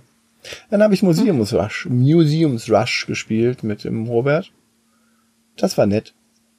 Und und nochmal Machikoro und all solche kleinen Sachen. Nochmal ähm, ja, ihr habt euch jetzt auch mal äh, unter der Woche ge getroffen ja, zum Spielen, oder? Wir, wir spielen jetzt mehr, der Robert und ich. Das ist sehr gut. Das ist sehr gut. Weil die Freitagsrunde kommt jetzt aus anderen Gründen nicht immer zustande. Weil, naja, Leben und so. da wollen irgendwelche ja. Nachbarn dann sich plötzlich treffen und so. Ganz, ganz furchtbar. Ähm, auf jeden Fall äh, ja, habe ich nochmal Quicks gespielt. Das ist dieses äh, andere Würfelspiel, was äh, die Leute auch an dem Wurf partizipieren lässt. Aber dann doch nicht äh, ganz so clever ist. wie andere Spiele. Wow, das waren Wortspiele. Wow, das war unglaublich. Und ich habe das, hab... Entschuldigung, ich habe das hervorragende Mord im Mondschein gespielt, was in Wirklichkeit ein äh, Mastermind ist in anders, in kinderfreundlicher mit Mörder. quasi ein Mastermind mit Cluedo-Thema. Wer wen ermordet hat. Und lustigerweise gibt es. Ich habe die Bilder auf Twitter gesehen. Ja, lustigerweise gibt es einen Robert-Charakter, der irgendwie wie aus dem Echt? Gesicht geschnitten aussieht. Ja. Muss ich nochmal gucken. Sieht 1A wie der Robert aus. Okay. Gut, die Augenklappe, die Glatze und der Schnäuzer, aber hey, alles andere sieht genau wie er aus. Das Feinripp-Unterhemd. Okay. Ja, sehr viel Spaß kann man damit haben. Ist halt quasi ein, ein Mastermind. Mit Cluedo-Thema. Quasi Tatort, Tatwaffe, Tatmotiv und Täter.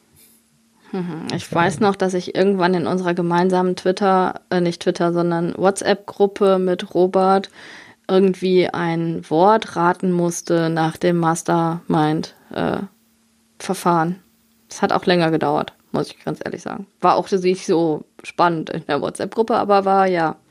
Robert Markmeister, Mastermind, glaube ich. Ja. Spannend. War lustig. Ich habe mit den Fünfern, also äh, wir gehen mal noch in, ich habe ja in der Schule auch noch gespielt. Ich habe jetzt mit den Fünfern Tobago angefangen. Das ist ein ähm, Familienspiel, also ein Abenteuerspiel von 2009 ähm, mit Deduktion so ein bisschen. Und zwar ähm, ist es immer so eins der ersten Spiele, bevor ich äh, ein richtiges Euro auf den Tisch packe. Und das ist, ähm, das ist vom Material her ganz toll, weil du hast Palmen, also richtige Palmen, also nicht richtige Palmen, sondern Palmenminiaturen und du hast äh, ähm, Steinfiguren und du hast Hütten und du hast Autos und so. Das ist äh, vom Material her sehr schön. Und es ist halt so, dass du halt Teilnehmer von einer Expedition bist, die ähm, Schätze heben möchten. Und Autos. Und mit Autos, ja. Ach, mit und Autos. Die ich Autos, die heben Autos. Nee, nein. Die fahren zu den Schätzen und heben dann da den Schatz. Und ein Getränk. Und es ist. Hey. Ah, ich hör auf. Nein. Und ähm, die, ähm, das, das ist halt in, insofern total cool gemacht, weil man nicht vorher weiß, wo die Schätze liegen, sondern die Schätze werden, ähm, die entwickeln sich, wo die liegen im Spiel. Also jeder hat so hat Hinweiskarten auf der Hand und in deinem Zug spielst du halt entweder eine Hinweiskarte, du hast vier Schätze, ähm, die du eingrenzen kannst und ähm, du spielst eine Hinweiskarte oder fährst mit deinem Auto. Und wenn du eine Hinweiskarte legst, grenzt die halt immer den Schatz ein, wie der Schatz liegt zwei neben einer Palme. Jetzt sind drei Palmen da drin, es gibt ganz viele Hexfelder, also das sind noch ziemlich viele Felder, wo es liegen kann. Und dann wird es halt weiter eingegrenzt mit, das liegt im Waldgebiet.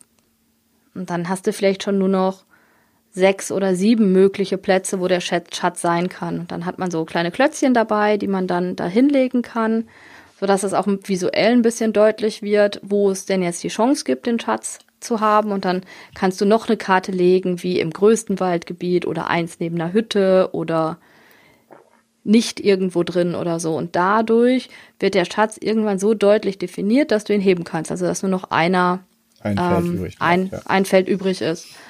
Und das finde ich so am Anfang für die, um so ein bisschen weiter zu denken, immer unheimlich gut. Und es hat denen gut gefallen. Das haben wir jetzt zweimal gespielt. Ähm, da geht's weiter. Also da bin ich gespannt. Äh, so langsam kommen die dann jetzt für mich in die Euro-Ecke, wo man mal bisschen äh, ja anders spielen kann. Elfenland denn, haben sie jetzt. Ist das ja? denn kooperativ? Nein, das, nee, ist kompetitiv. Ah, sonst wäre es ja ein toller Kandidat für ein kooperatives Kinderspiel. Ja, ist es aber nicht. Wir haben äh, kooperativ Exit gespielt. Also die, ich habe mit den Großen das äh, Xing Fun äh, Exit gespielt, das ähm, Dr. Graveleys Refugium.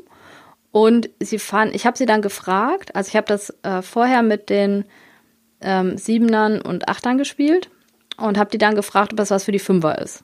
Dann haben die gesagt, nee, ist nicht. Jetzt habe ich, hab ich das mit den Sechsern gespielt, habe gefragt, ist das was für die Fünfer? Dann haben die Sechser gesagt, fand ich total lustig, nee, nee, das ist viel zu brutal für die Fünfer. Von den Bildern her und so, das können die sich doch noch nicht angucken. Und ich dachte, mm, ja, er seid ein Jahr älter. Bestimmt. Ja, und ansonsten wird gerade total viel Würfelland und nochmal gespielt. Bei dir? Das ist im Moment so. Oder Nicht bei mir, sondern in der AG und äh, in der Schule überhaupt. Also, das ist so, Würfelland finde ich total super. Ja, Ist ja ein tolles asymmetrisches Spiel. Ja. Ein asymmetrisches Spiel unter äh, acht Stunden. Unter acht Stunden, ja. So wie Magic. da spiele ich da lieber Würfelland. Ja. Ich glaube, ich bin in der Hinsicht mehr der Würfeltyp als der Kartentyp. Du bist generell der Würfeltyp eher. Ja, aber Gloomhaven mag ich ja trotzdem. Aber ja. ich äh, zeige mit Würfeln die Lebenspunkte der Bösen an. Also ich habe trotzdem Würfel im Gloomhaven. Wenn es jemals ein Fuchs und Bär Brettspiel geben wird, dann würde der Fuchsspieler würfeln und der Bärspieler Karten spielen. Okay, es gibt, es wird ein, ein asymmetrisches Zweierspiel. Kooperativ natürlich. Ein asymmetrisches, kooperatives Zweierspiel. Korrekt. Okay. Es ist schon in meinem Kopf drin. Ich bin gespannt, was Freut auf, kommt. auf 2030, wenn das rauskommt. Jetzt haben wir aber schon ganz schön lange so aus unserem Leben erzählt. Sollen wir mal langsam. Wir leben ja auch schon verdammt lange. äh, weißt du, was mir gerade auffällt? Ich glaube, wir haben, haben wir am Anfang des Podcasts überhaupt gesagt, über was wir heute podcasten? Nein, du hast direkt losgelegt. ich habe direkt losgelegt, ne?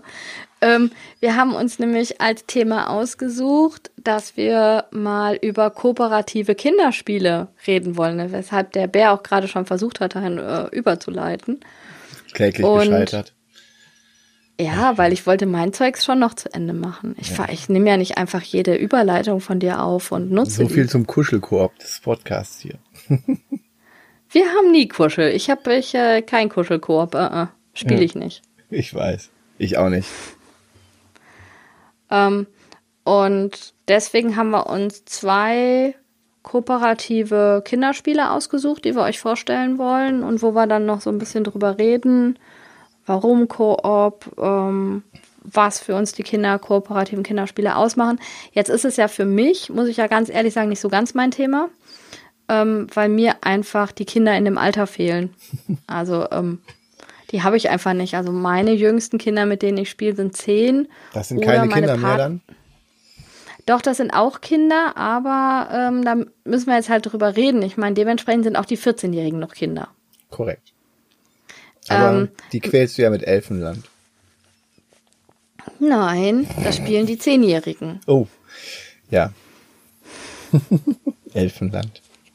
Du bist so Elfenland. Äh, sie fanden übrigens Elfenland zu anstrengend. Also ein paar haben gesagt, oh, Tobago wäre viel besser. Elfenland wäre so anstrengend vom Vorrechnen her gewesen. Ich sage doch, du quälst die Kinder. Das, wenn die dir sagen, das ist anstrengend, dann wollen die dich nur nicht verärgern und meinen eigentlich, das ist Kacke. nee. Doch. Die trauen sich nur nicht, dir das ins Gesicht zu sagen. Ja, nee, einige haben das ja auch total gerne gespielt, aber so Kinder, ein, zwei haben wir jetzt gesagt. Wenn ihr das hört, dann zitiert mich und sagt, das Spiel ist Kacke. Und sagt, das hat nur ich gesagt. Meine Schüler hören diesen Podcast nicht. Die wissen gar nicht, dass ich den mache. Okay liebe ältere Meinst, Schüler, das mal erzählen? liebe ältere Schüler, die diesen Podcast hören, schöne Grüße an euch. Und erzählt den jungen, jungen Schülern mal, dass Elfenland kacke ist und dass die diesen Podcast hier hören sollten. Ja, ich fühle mit euch. Mit mhm. jedem armen Elfenlandspieler. Gut, back to topic. Ähm, wir wollten kooperative Kinderspiele vorstellen. Ja, da haben wir uns zwei ausgesucht. Nämlich das Talisman legendäre Abenteuer und Five Minute Dungeon. Five Minute Dungeon. Und wir wollen anfangen mit dem Talisman legendäre Abenteuer. Das ist ein Spiel für eins bis sechs Helden ab acht Jahren von Lukas Zach und Michael Palm. Und lustigerweise benutzen die die IP, also die, die Hintergrundwelt von Talisman, was ein relativ renommiertes Spiel ist, relativ Aus alt. Den 80ern. Ja, ja, relativ alt. Also es gab bei Schmidt-Spiele auf Deutsch zum ersten Mal Talisman gegen, gemeinsam gegen Tod und Teufel. Wobei das ist äh, tatsächlich Semi-Koop. Denn ähm, man hat quasi ein gleiches Ziel und muss eventuell auch ja, sich verbünden nicht wirklich, aber man räumt die gleichen Hindernisse aus dem Weg und kann die sich gegenseitig auch so ein bisschen den Weg stellen. Man kann sich aber auch angreifen. Eigentlich ist es nicht Koop. Deswegen, also Talisman ist überhaupt nicht. Nein, du hast recht. Ist nicht Koop. ist nicht Koop. Ich habe gerade gedacht, ob wir ein unterschiedliches Talisman nee, nee, gespielt ist nicht haben. Man, man versucht in die Mitte zu kommen, um dann die Krone aufzusetzen und alle anderen zu töten. Ja, und das dauert manchmal ewig, weil oh, man ja. nämlich genau würfeln muss. Ja, und es ist, dauert generell recht lange, das Spiel. Ich glaube, das hat man als Kind auch nie zu Ende gespielt. Sondern also das ist halt, das ist einfach, also Talisman ist heutzutage einfach überholt. Wobei. So ein bisschen. Ja, ja, ja. Es gab so die dritte Edition, die hat so super viele Erweiterungen gehabt, wo dann am Ende noch die Welt untergegangen ist. Man hat viele Bretter äh, rein. Es gibt eine Zielgruppe, die das immer noch gerne spielen und die das als Bier- und Brezelspiel halt sechs Stunden lang mit den Kumpels äh, spielen. Und wenn ihr das dann auch nicht zu Ende gespielt habt, ist egal, dann gehen die halt wieder auseinander. Also die Zielgruppe, die gab es schon immer, die von Talisman und es ist halt Würfeln und Bewegen. Und ja, also die normale Talisman-Zielgruppe gab es schon. Und in Anlehnung daran gibt's halt jetzt dieses Talisman legendäre Abenteuer, wahrscheinlich auch für die Zielgruppe von den Leuten, die früher Talisman gespielt haben und jetzt gerne dieses Erlebnis mit den Kindern teilen wollen, denn es ist ein Familienspiel. Und es könnten die Kinder theoretisch auch alleine spielen, ab einem gewissen Alter. Aber die Sache ist, worum geht's eigentlich? ähm, also das ursprüngliche Talisman, da gibt's eine Krone der Herrschaft und um diese Krone der Herrschaft aufsetzen zu können, muss man zu dahin gelangen und das kann man nur, wenn man einen von fünf Talismanen, also Anhänger, ähm, bekommt und dann damit durch das Tor oder durch eine Ebene oder so, keine Ahnung, genau, wie das war, äh, geht. Und hier in diesem Spiel gibt es fünf Szenarien, wo man jeweils einen Talisman finden kann, die man aber sicherstellen soll, damit niemand die Krone der Herrschaft klaut. Das ist die mhm. Hintergrundgeschichte. Und ja, was finden wir in der Box, wenn wir die aufmachen? Erstmal, ich bin super begeistert von der Ausstattung, denn es gibt das Spiel Arkham Horror Kartenspiel. Und da ja. gibt es, äh, gibt, muss man so kleine Scheiben aus Beutel, aus einem Beutel ziehen, um zu gucken, ob man Erfolg hat. Quasi ersetzt das den Würfel. Jetzt hat dieses Spiel alles, was man braucht, außer so einen blöden Beutel. Die haben keinen Beutel da reingepackt in Arkham Horror, das Kartenspiel. Stimmt, ja. Es ist so, ich will nicht sagen selten dämlich, aber es ist selten dämlich, da keinen Beutel reinzupacken, aus warum, Gründen, warum auch immer. Und im Talisman sind für jeden der sechs Helden ein eigener Beutel dabei, wo man dann die, die Chips auch lagen, lagern kann, denn es ist auch ein Chip aus dem Beutelziehspiel. Nicht nur das, die haben so einen kleinen. Ein Chip aus dem Beutel, ein Backbuilding? Ja, das definieren wir noch. ähm, und es hat so einen kleinen, ja, wie so ein Dog-Tag aus Pappe, dass man an diesen Beutel binden kann mit den Werten des Helden, sodass man den Helden wirklich dann auch von außen sehen kann mit diesem Beutel. Es ist großartig.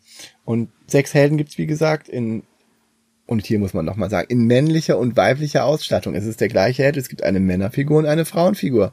Und auf den Chips sind dann abwechselnd das Männergesicht und das Frauengesicht drauf. Es ist, ich meine, es ist großartig. Es ist wirklich, Du kannst nicht sagen, okay, ja, ich spiele die Heilerin, weil das ist die Frau, sondern wenn du Mädchen bist, kannst du sagen, okay, ich möchte die Kämpferin spielen oder ich möchte den Kämpfer spielen.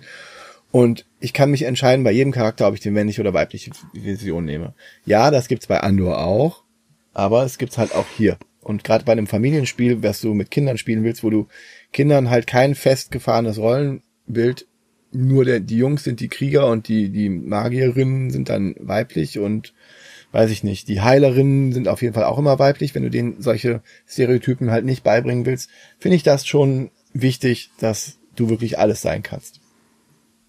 Ja, Gut. ich meine, das haben ja die Autoren auch dementsprechend gemacht. Also ist das, das ist so? ja auch äh, gewollt so. Ja, also ähm, ja, natürlich ich kenne Michael Palm ja schon ein bisschen länger und ich habe mit ihm telefoniert in Vorbereitung auf diese Sendung. Und da haben wir über so Sachen natürlich auch gesprochen und ähm, das ist schon sehr bewusst so gemacht. Ja, gehe ich mal von aus, dass das bewusst ist, aber ich finde das wirklich gut, dass das so gemacht wurde. Und soll ich dir was sagen? Da ist nicht nur für jeden Helden ein Beutel drin, sondern auch noch ein siebter Beutel drin, der Schatzbeutel, wo man dann Belohnungsschätze rausziehen kann. Ist das nicht großartig? Einfach mal sieben Beutel in so eine Schachtel zu packen, dass das geht. Sind die Beutel mit unterschiedlicher Farbe und so oder sind die alle gleich? Die sind alle gleich, aber die haben ja einen Docktag okay. dann, ne? eine Markierung, ja. wo du dann äh, reingreifst. Die sind alle müssen ja auch mehr oder weniger undurchsichtig sein, deswegen am besten schwarz. Es gibt so ein Spiel, das naja, heißt. Sie hätten ja auch rot und gelb und grün und lila und so sein können. Ja, hätten sie, aber wenn man zum Beispiel eine Promo, einen Promo-Charakter ähm, auch noch rausbringt, dann könnte man den ja an irgendeinen Beutel binden und hätte dann halt nicht die passende Farbe dafür. So kann man zum Beispiel einen Promo-Charakter, vielleicht einen Druiden oder sowas. ich weiß es nicht, ich habe ihn noch nicht in der Hand gehabt. Ähm, er wird kommen. Ich habe versucht, darauf äh, hinzuweisen, äh, dass doch bitte ins Hive äh, ein Druide geliefert werden soll für den gelben Bären. Ja, ich war auch schon zweimal im Hive drin und äh, und im Brave natürlich auch. Aber ja, das sind diese Spieleläden hier in Köln. Schöne Grüße an das Hive und das Brave. Sie hören uns eh nicht, egal. Ähm, ja. Ja, ich habe es versucht zu bekommen. Schade. Ich mag Druiden. Ich habe lange bei World of Warcraft einen Druiden gespielt. Aber das ist eine andere Geschichte. er wird kommen. Der World of Warcraft Podcast? Nein. Definitiv Nein. nicht. Ähm, ja, wir haben Beutel mit Helden drin, was schon mal großartig ist. Es ist ein. Nee, Heldenbeutel mit Zeugs drin. Also da sind die Helden auch drin, oder was? In die Helden sind quasi das Doctech an der, an der Seite. Ach und so, okay. repräsentiert durch einen Standy, einen richtig schönen großen Standy. Auch für kleine Hände. Aha, also, du darfst Standy sagen, ich werde mit Pappaufsteller. äh, du darfst mich gerne verbessert. korrigieren. Du darfst mich gerne korrigieren. Nein, Standy ist äh, viel besser als Pappaufsteller. Warum sagst du dann Pappaufsteller? Unglaublich. Weil du mich sonst verbesserst. Und ich darf nie einfach Standy sagen. Wir haben ein, so. ein Doc-Tech mit den Werten. Da sind aber eigentlich auch nur der, die eine Spezialfähigkeit, die, die die Helden quasi zu unterscheidet. Und ähm, die Verteilung von den Startplättchen in, in dem Beutel drin. Denn generell werden alles, was man als Begegnung hat und wo man kämpfen muss, durch Herausziehen von diesen Chips geregelt. Und da kann man Symbole rausziehen, wenn es denn zu einem Kampf kommt, ähm, die dann verschiedene Auswirkungen haben. Aber was noch in dieser Schachtel drin ist, ist ein Satz von Locations, oder ich sage Ortschaften. Ortschaften wie Taverne, Lichtung und so weiter, die man zu einem dieser fünf Szenarien, weil es geht ja um die fünf Talismane, die man äh, retten muss in neben dieser Szenarien, man nach dem Buch hier in, in den letzten Seiten des Buches ist das äh, Szenario beschrieben. Dann baut man das auf und ja, legt dann entsprechend auch Plättchen hin. Für jedes Szenario gibt es andere Plättchen. Kaum werden welche doppelt verwendet. Ich glaube, im letzten Szenario werden nochmal von einem anderen Szenario Plättchen verwendet und die Szenarios haben auch einen eigenen Szenario-Tracker, der mhm. beidseitig ist, so dass es immer zwei Phasen auch gibt in dem Szenario. Und wenn eine gewisse Bedingung erfüllt ist, die Helden erfolgreich waren, dann wird das umgedreht und es geht ein bisschen anders weiter. Was ganz cool ist. Wobei, andererseits ähm, war es dann noch einmal so, wo man dann die Kinder meinten, weil die irgendwas anderes noch machen wollten, äh, okay, wir haben das jetzt geschafft, oder? Nein, wir müssen die Rückseite weiterspielen. Ja, okay, gut. Hm. Na gut. Aber die wollten, dann haben wir schon gedacht, okay, ich, wir haben das, die erste Seite geschafft und konnten dann aufhören. Aber nein, man muss das in einem Rutsch durchspielen. Mhm. Ja, man trackt da den Fortschritt. Man hat auch keine Lebenspunkte von Helden und so weiter. Nein, es geht eigentlich nur um die Zeit, ob man es schafft in der entsprechenden Zeit. Und wenn man halt bestraft wird von dem Spiel durch verlorene Kämpfe oder durch äh, andere ja, Missgeschicke, dann rückt einfach der Zeitmarker vor, was man versucht zu kompensieren. Ja, und dann läuft man auf diesen Locations, die man zu einem Szenario zusammengebaut hat, herum, sucht äh, Plättchen, die man aufdeckt. Äh, man läuft übrigens herum, indem man einen Würfel würfelt, was ähm, bedeuten kann, dass man entweder eins bis vier Felder vorrückt und dann bei einer vier auch äh, der Zeitmarker auch, so dass man halt nicht ewig rumlaufen kann, weil man statistisch gesehen irgendwann auch da zu viel äh, vorgelaufen ist und die Sanduhr zu weit vorgeht der Sanduhrmarker. Oder man würfelt den Teleporterstein und kann sich überall hinsetzen. Also theoretisch kommt man auch ans andere Ende der Karte durch einen entsprechenden Würfelwurf. Aha. Wird da vorher irgendwie eine Geschichte oder so erzählt? Ja, ja, natürlich. Auf dem Szenariobogen ist dann wirklich nett gemacht. Ähm, verschiedene Szenarien. Im ersten Szenario muss man zum Beispiel einen Fluch der Feen ähm, brechen, indem man Heilkräuter sammelt, die auf der Karte zufällig unter den Chips verborgen sind. Von dann drei Heilkräuter sammeln und dann, wenn man das geschafft hat, dann passiert noch irgendwas, was ich jetzt nicht verraten möchte. Ähm, was ich aber verraten möchte, ist, dass es auf diesen Bildern von den Ortschaften, ähm, auf den Abbildungen sind man so kleine Sachen versteckt, was eigentlich lustig gemacht ist, von wegen, legt jetzt auf alle mit einer Fee äh, folgende Marker drauf, kommt dann. Und dann muss man sich genau angucken, wo ist denn jetzt die, eigentlich die Fee? Wo sind denn hier überall Feen drauf? Und so dass dann je nach Szenario kommt dann auch mal was, äh, weiß ich nicht, will ich jetzt nicht spoilern, wenn das für einige ein Spoiler ist. Für mich ist eigentlich keiner, aber naja, gut. Ist halt nicht sehr viel, was man jetzt spoilern könnte. Aber es gibt auch noch andere. Und wir haben tatsächlich auf einem ist nicht gefunden. Da okay. haben wir dann überlegt, er müsste eigentlich äh, hier die dritte Fee sein. Oder war, war es eine Fee? Ich weiß nicht, ob es eine Fee war, aber ein so ein kleiner grafisches Detail, was wir nicht auf Anhieb gefunden haben. Aber gut, wir haben uns dann geeinigt, dass das Plättchen dann auf eine gewisses, gewisse Position kommt, die Sinn macht. Ja, dann läuft man rum und muss dann einfach nur gegen Monster kämpfen, was sich erstmal komisch, weiß nicht komisch, aber was sich erstmal nach wenig anhört, denn man kämpft gegen Monster, indem man einfach drei Plättchen aus dem Beutel rauszieht und da hat man dann Symbole drauf. Und die Monster haben auch Symbole, zum Beispiel braucht ein Monster zwei Schwerter. Und dann zieht man so lange raus, drei Plättchen raus und hat dann hoffentlich genug Schwerter, um das Monster zu besiegen. Wenn man gegen mehrere Monster kämpft, muss man gegen jedes Monster diese Symbole setzen und gucken, welche man dann besiegen kann. Wenn man das nicht kann, geht einfach die Zeit voraus. Außerdem gibt es auch eine Sanduhrmarker, die man ziehen kann auf dem Plättchen, das man hat. Dann mhm. ist einfach Zeit vergangen und man muss den Marker eins fortsetzen. Wenn man dann später Belohnungen hat, wie zum Beispiel ein Packesel, der sagt dann, ziehe einfach zwei weitere Plättchen raus. Oder halt irgendwelche besonders guten Schwerter, dann hat man halt mehr Schwertsymbole drauf.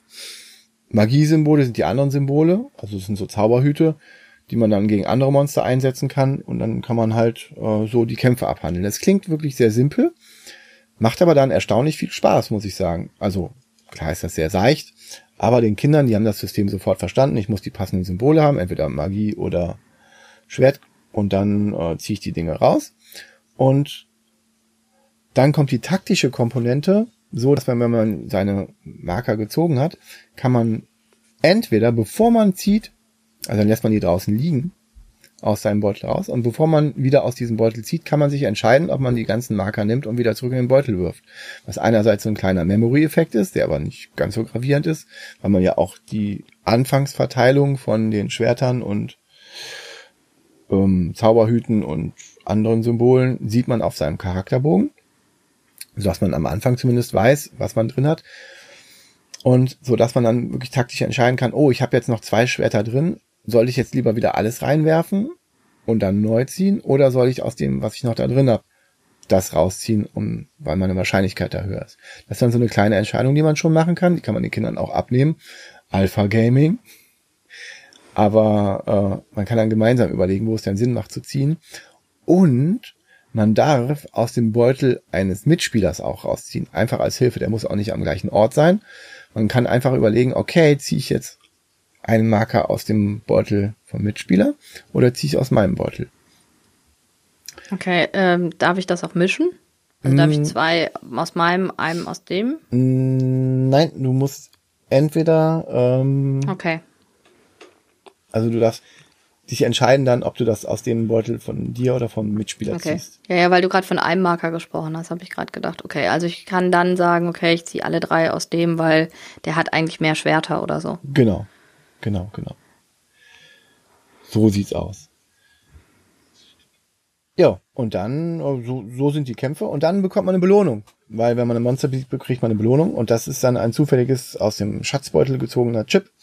Und dann darf man sogar entscheiden, in wessen Beutel man den reinwirft. Also okay. ich muss das nicht in meinen Beutel reinwerfen. Klar gibt's dann, also bei mir war es tatsächlich so, obwohl meine Kinder nicht unbedingt die unegoistischsten auch mal gerne sind, haben die sich erstaunlich viel gegenseitig gegönnt, was ich total positiv fand, dass die gesagt haben, äh, okay, ähm, es macht jetzt Sinn, weil du sowieso schon viele Zauber hast und wir bei dir dann immer die Zauber ziehen, das der Elfe zu geben. Oder, okay. oder ähm, bei mir war es dann so, ich habe meistens den Kämpfer gespielt. Ähm, und dann habe ich äh, die Packesel bekommen, die mehr Zeug einfach rausziehen lassen, was dann zu einer Strategie geführt hat. Und man, da von Strategie zu sprechen, ist halt schon, es ist halt immer noch seicht, muss ich dazu sagen. Aber es ist okay so. Und dann konnte man, habe ich halt so eine Strategie aufgebaut, wo ich einfach möglichst immer mit Packeseln immer mehr rausgezogen habe und immer ganz viel aus meinem Beutel rausgezogen habe, so dass ich immer dann ein anderes Symbol auch immer gezogen habe, was ich dann bekommen habe, versucht zu bekommen, nämlich dass die Zeit überhaupt nicht vergeht. Es gibt nämlich einen Marker, okay. der sagt dann, äh, wenn du Sanduhren ziehst, dann sind die aber, äh, gehst du trotzdem nicht vor, wenn du dieses Symbol ziehst. Und so, dass ich das dann immer zusätzlich gezogen habe, zwar immer alles rausgezogen habe, also möglichst viele Sachen aus meinem Beutel rausgezogen habe, aber dann halt äh, auch immer diesen Achtung, die Zeit geht doch nicht weiter. Das war dann mhm. so ein, das Backbuilding quasi für meinen Charakter. Äh, mein Zehnjähriger hat immer den Zwerg gespielt, der mag Zwerge. Und der konnte sich dann immer ähm, beim Schätz, bei den Schätzen immer quasi daraus wählen, also die Spezialfähigkeit von dem, aus zwei Schätzen einen auswählen, den er bekommt. Und normalerweise zieht man einfach nur, sodass man dann auch schon ein bisschen besser äh, verteilen konnte. Und dann kann man halt überlegen, will ich einen zum Spezialisten aus oder mache ich so, dass jeder alles kann? Und dann halt noch diese Strategie mit dem, ich ziehe mehr Sachen aus dem Beutel raus und dann diese Sanduhr-Strategie. Ja. Es ist ja auch so, dass du ähm, äh, ziemlich schnell deinen Charakter hochentwickelst. Ja, Ne? Also halt auch mit, mit äh, Punkten und so weiter. Das geht ja ziemlich schnell und du hast keinen Kampagnenmodus, ne? Sondern genau. das ist halt wirklich, dass du jedes Szenario einzeln spielst und dann halt auch immer wieder bei Null beginnst. Das heißt, da kannst du ja auch gucken, wie du was spielst, oder? Genau. Da kann man, man kann immer die gleiche Strategie fahren. Das haben wir jetzt auch ein paar Mal, jetzt dreimal gemacht, dass wir ungefähr immer das gleiche gespielt haben. Wir haben auch gerne unsere Charaktere wieder gespielt. Und man fängt halt wieder mit seinen, nur mit seinen sechs Standardplättchen an, mit denen man auch anfängt am Anfang. Um, ähm, und kriegt dann wieder durch die Besiegen von Monstern wieder neue Plättchen dazu. Das ist auch der einzige Weg, wie man dann halt neue Plättchen dazu bekommt. Neue Belohnung. Und hat dann wieder versucht, um, ähm, uns gegenseitig das wieder zuzuschieben, dass wir wieder bei dem, beim, bei der Elfin die Magie wieder mehr ausbauen, bei dem Zwerg wieder das Kämpfen mehr aufbauen und bei mir wieder ähm, auf die Zeit und möglichst viele Plättchen gehen. Das haben wir, konnten wir mehr, mehrfach so machen. Und das hat uns auch wirklich Spaß gemacht, das wieder zu versuchen, so. Okay. Ähm, hat das denn irgendwie eine Auswirkung, ob du das zu zweit, zu dritt oder zu viert spielst? Also skaliert das Spiel irgendwie oder ist das nicht wichtig bei dem Spiel? Es ist tatsächlich nicht wirklich, es fällt nicht ins Gewicht, ob du mit mehreren spielst, weil die Zeit ja trotzdem vergeht, je nachdem, immer wenn du was rausziehst, immer wenn du was machst. Okay. Skaliert das dadurch, dass die Zeit vergeht. Ja, und dann hat ab, man. Ab, ab, wie vielen Jahren ist das denn überhaupt? Es ist, ähm, ist das ab acht oder ab sechs? ab acht Jahren drauf. Okay. Man kann es aber unter Anleitung bestimmt auch schon ab sechs spielen. Und ich fand es halt äh, toll, weil es wirklich kooperativ, man überlegt dann gemeinsam, wer welches Monster versucht zu bekämpfen, wer wohin geht. Und hat dann diese kleinen strategischen, ja, taktischen, nicht strategischen, taktischen Überlegungen, wer wohin geht, wer welche, wie man seinen Charakter so ein bisschen ausgestaltet ist und ähm, bei wem ich jetzt ziehe und ob man vorher seine seine Marker wieder reinwirft. Das ist schon, äh, auch wenn mein Sohn mit zehn Jahren äh, auch mal ein Terraforming Mars sich alleine spielt im Solo-Modus, wo ich immer wieder überrascht bin, oder äh, gerne ein Fest für Odin spielt, wirklich äh, gerne, ist es so, dass äh, er auch an dem Spiel wirklich Spaß hatte und da auch das etwas seichtere und schnellere Spiel äh, durchaus äh, zu schätzen weiß. Ich meine, der Michael, wenn die Spiele entwickeln, der hat ja auch äh. Kinder mhm. und orientiert sich daran. Ne? Also das hat er ja auch nochmal ganz klar gesagt. Also dass äh, er dann natürlich auch guckt, wie er das entwickelt und äh, dass es dann halt auch zum Familienspiel passt und dann werden auch, wird auch mit den Kindern äh, Probe gespielt. Ja, ja, der dankt auch, den besonderer Dank der Autoren sind auch die Kinder erwähnt besonders. Ja, das ist, äh, das merkt man auch, weil ähm, ich habe da die Ankündigung gelesen und auf, kam zu essen raus und das wollte ich auch unbedingt haben, weil ähm, ich finde diese Nische ein Abenteuerspiel, wo man mit Helden rumgeht, die verschiedene Spezialfähigkeiten haben, wenn es auch nur so rudimentär ist. Diese Nische ist nicht so stark besetzt. Ne? Es gibt ja, Dungeon Crawler. Hab, Haber hat das probiert mhm. mit diesem ähm, Abenteuerland. Das war aber nicht so toll. Also ich glaube, die meisten, die das Probe gespielt haben, waren da nicht so überzeugt von. Das war ähm, sehr trocken irgendwie. Also da sind die hm. Charaktere und so nicht so gut rausgekommen. Das war so der, der, der erste Versuch, das nochmal ein bisschen anders zu machen. Aber das ist jetzt schon eine Nische. Wir haben jetzt ja gerade zwei Spiele, die so in der Richtung rausgekommen sind. Welches ist das zweite? Ähm, das äh, Stuffed Fables. Äh, ah, ja. Herr der Träume. Ne, wie heißt das auf Deutsch? Ja, glaub, Herr, Herr, der, der Träume. Träume. Ja, gut. Ähm, aber es geht ja auch in diese Richtung. Ja, ja, wobei, äh, sprechen wir gleich nochmal drüber.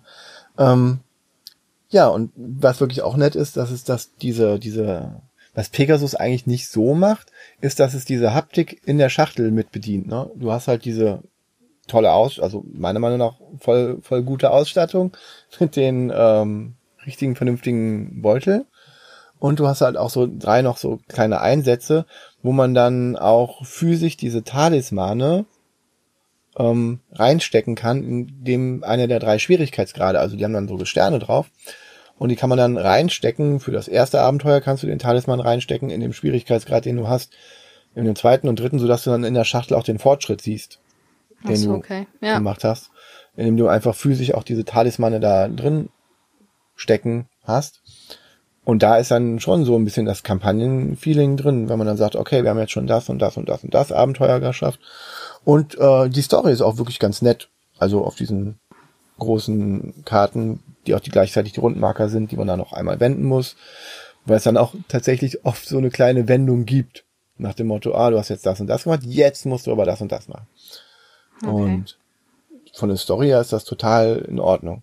Also es ist wirklich, wirklich das Einsteigerlevel, was ich auch sehe bei, es ist wirklich was für, für die Monopoly-Spieler, würde ich sagen. Es ist seicht genug, was heißt seicht? Es ist einsteigerfreundlich genug, dass die Monopoly-Spieler, Leute, die Gelegenheitsspieler wirklich als Familie da wirklich an diese Abenteuerspiele rangeführt werden, weil es gibt ja keinen Link dazu. Wir haben uns damals äh, Hero Quest und Star Quest gab's da und das war dann schon ein großer Sprung. Da kam von MB raus und es war immer noch, es waren die 80er, da kamen die späten 80er, da kamen auch die, die, die Fantasy-Filme in den 80ern sind auch nicht kinderfreundlich gewesen. Sind nicht kinderfreundlich gewesen. Aber das ist ein anderes Thema. Und da kamen auch die Spiele raus, die nicht wirklich einsteigerfreundlich waren auf diesem Gebiet. Und jetzt haben wir wirklich mal was, wo ich sagen kann, okay, das holt die Normalspieler ab und führt die dann auf den Weg in Richtung in Richtung ähm, Abenteuerspieler, also Dungeon Crawler, wirklich. Das ist der erste Schritt. Endlich mal ein kooperatives okay. Kinderspiel, wo man nicht nur Obst pflücken muss. Was die Leute. Obstgarten ist super. Also, ich würde mich freuen, wenn sich Talisman wirklich als das Gateway Dungeon Crawler Spiel für Kinder, die wirklich die Neigung haben, in die Richtung zu gehen. Okay. Also fände das ähm, cool, wenn sich das positionieren würde. So. Der Michael hat erzählt, es ist äh, zur GenCon rausgekommen auf Englisch. Mhm. Also vor der Spiel. Und da musste er sich ganz viel anhören, dass die Leute total enttäuscht waren, weil es halt kein normales Talisman war. Also die haben alle mhm. gedacht, ähm, das Talisman, was jetzt rauskommt, ist halt das äh, Talisman der 80er im neuen Gewand und das war denen allen zu einfach. Ja, klar. Ähm, obwohl das ja ganz bewusst als Familienspiel, also es ist jetzt nicht als Kinderspiel, sondern als Familienspiel auch konzipiert, ähm, weil die haben ähm, Auftrag bekommen ähm, von Games Workshop zu drei Talisman-Spielen. Cool.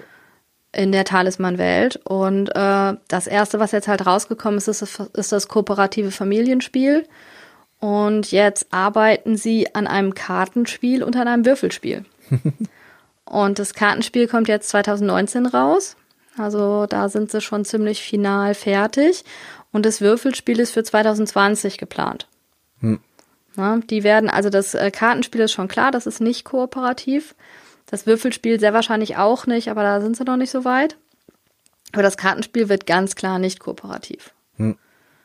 Na, und äh, das kommt jetzt raus. Das heißt, das wird aber auch ähm, dann kein Kinderspiel mehr. Also das war jetzt ganz klar, es wird zuerst das Familienspiel rausgebracht, aber alle drei sind mit Games Workshop Lizenz und er hat halt auch erzählt, dass es halt schon auch anstrengend ist, weil man sich halt auch genau darauf ähm, gucken muss, dass alles eingehalten wird und so weiter, dass sie schon auch genau geguckt haben und gesagt haben, wie sehen die Charaktere aus, ähm, wie, wie muss äh, die Welt und so weiter beschrieben sein, weil das war Games Workshop schon wichtig.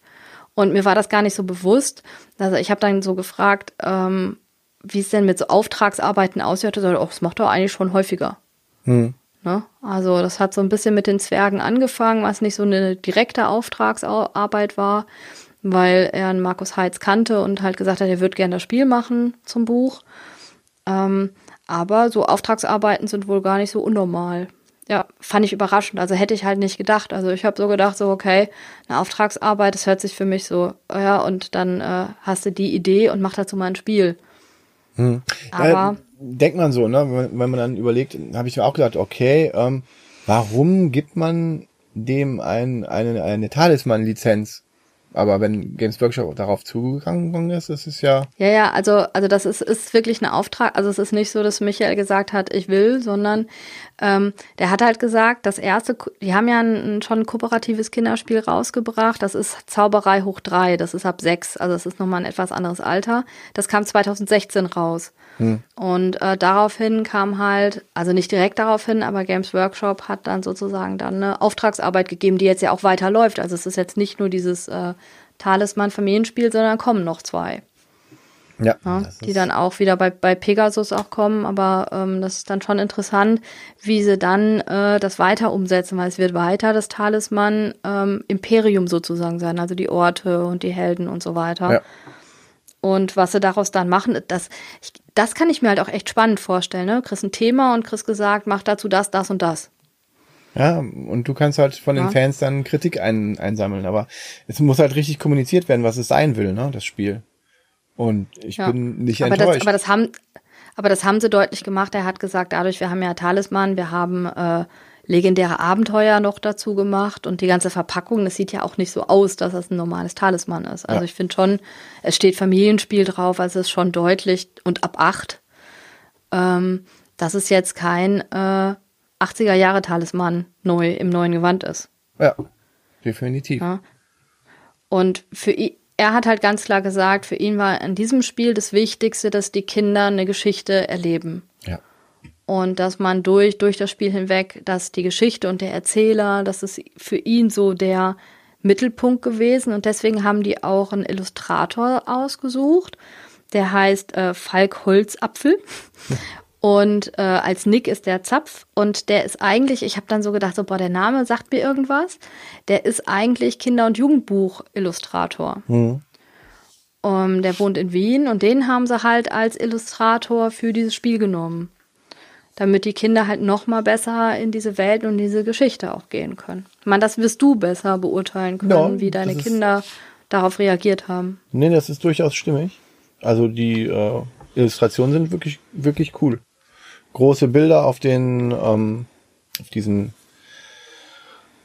wie, auf diesen Zeitfortschritt leisten mit der Geschichte, mhm. mit der Story, mit den Abenteuern drauf. Um, nee, finde ich, finde ich gut. Also, es ist wirklich, wirklich stimmig und die, die Geschichte ist halt im Vordergrund. Die muss auch vorgelesen werden. Das ist äh, schon einiges an Text. Um, ja, findet ihr die, äh, die ganzen, wir, wir sparen uns das, wir rauschen da jetzt nicht durch, sondern das ist immer was Besonderes, wenn wir das spielen. Also es ist nicht so, wegen, oh, wir haben noch Zeit, lass uns aber schnell noch einen Talisman spielen, sondern wir, wir wollen das dann auch bewusst, wir sind halt nur fünf Abenteuer, die man aber nochmal in schwere Schwierigkeitsgraden spielen kann. Aber wir halten uns das bewusst als so, so ein kleines Highlight. Wir überlegen uns, also ich und die Kinder überlegen uns genau, wann wir das dann spielen wollen. Und ja, und jetzt kommt die Antwort, die dich enttäuschen wird. Es ist nicht direkt eine Erweiterung geplant. Hm.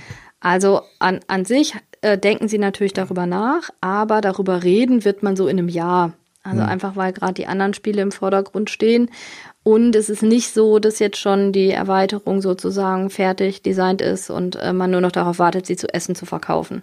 Nee, also da werdet ihr leider länger warten müssen, bis da die weiteren Abenteuer kommen. Na gut. Nee, aber ja. es ist halt auch, ja gut, es sind halt fünf Talismane laut Hintergrund, ne, die man in Sicherheit bringt und dann hat man auch fünf Abenteuer dazu, ne? Und zu jeder Talisman hat irgendwie seine eigene Geschichte, wie man den dann ähm, erlangen kann. Ja. Ne? Und da passiert dann auch mal was Überraschendes, eine überraschende Wendung. Nee, es ist schon cool gemacht. Ja, das ist äh, Talisman legendäre Abenteuer. Dann, dann mache ich noch, noch ganz kurz was, was zu Michael einfach. Also, ähm, wir kennen uns halt schon länger aus einer Zeit, wo ich noch Übersetzungen gemacht habe. Und ähm, das war, das war so das erste Mal, wo ich mich richtig cool gefühlt habe, damals, als ich äh, bei der Messe länger bleiben durfte und äh, es eine Party gab. Und das kannte ich damals noch gar nicht. Und ähm, wir, wir haben damals die Übersetzung für Bang gemacht und äh, Michael hat äh, die Teufelsfahrt, nee, wie heißt das? Die Kutschfahrt zum Teufelsberg. Das ist ein genau, ich, ganz, ganz hervorragendes Spiel. Das genau, wirklich, du, du magst mag das Spiel ja total. Mag ich total gern. Ähm, das hat der Michael da rausgebracht und wir waren als einzige Deutsche beim italienischen Verlag. Und dann hat man natürlich auch miteinander gequatscht und so, das war echt total nett. Und ähm, von dem kommt jetzt äh, kommt was ganz Neues. Also eigentlich ja schon neu, ziemlich neu, aber äh, an, also anders als das, was wir bisher kennen. Es kommt die Undo-Reihe raus.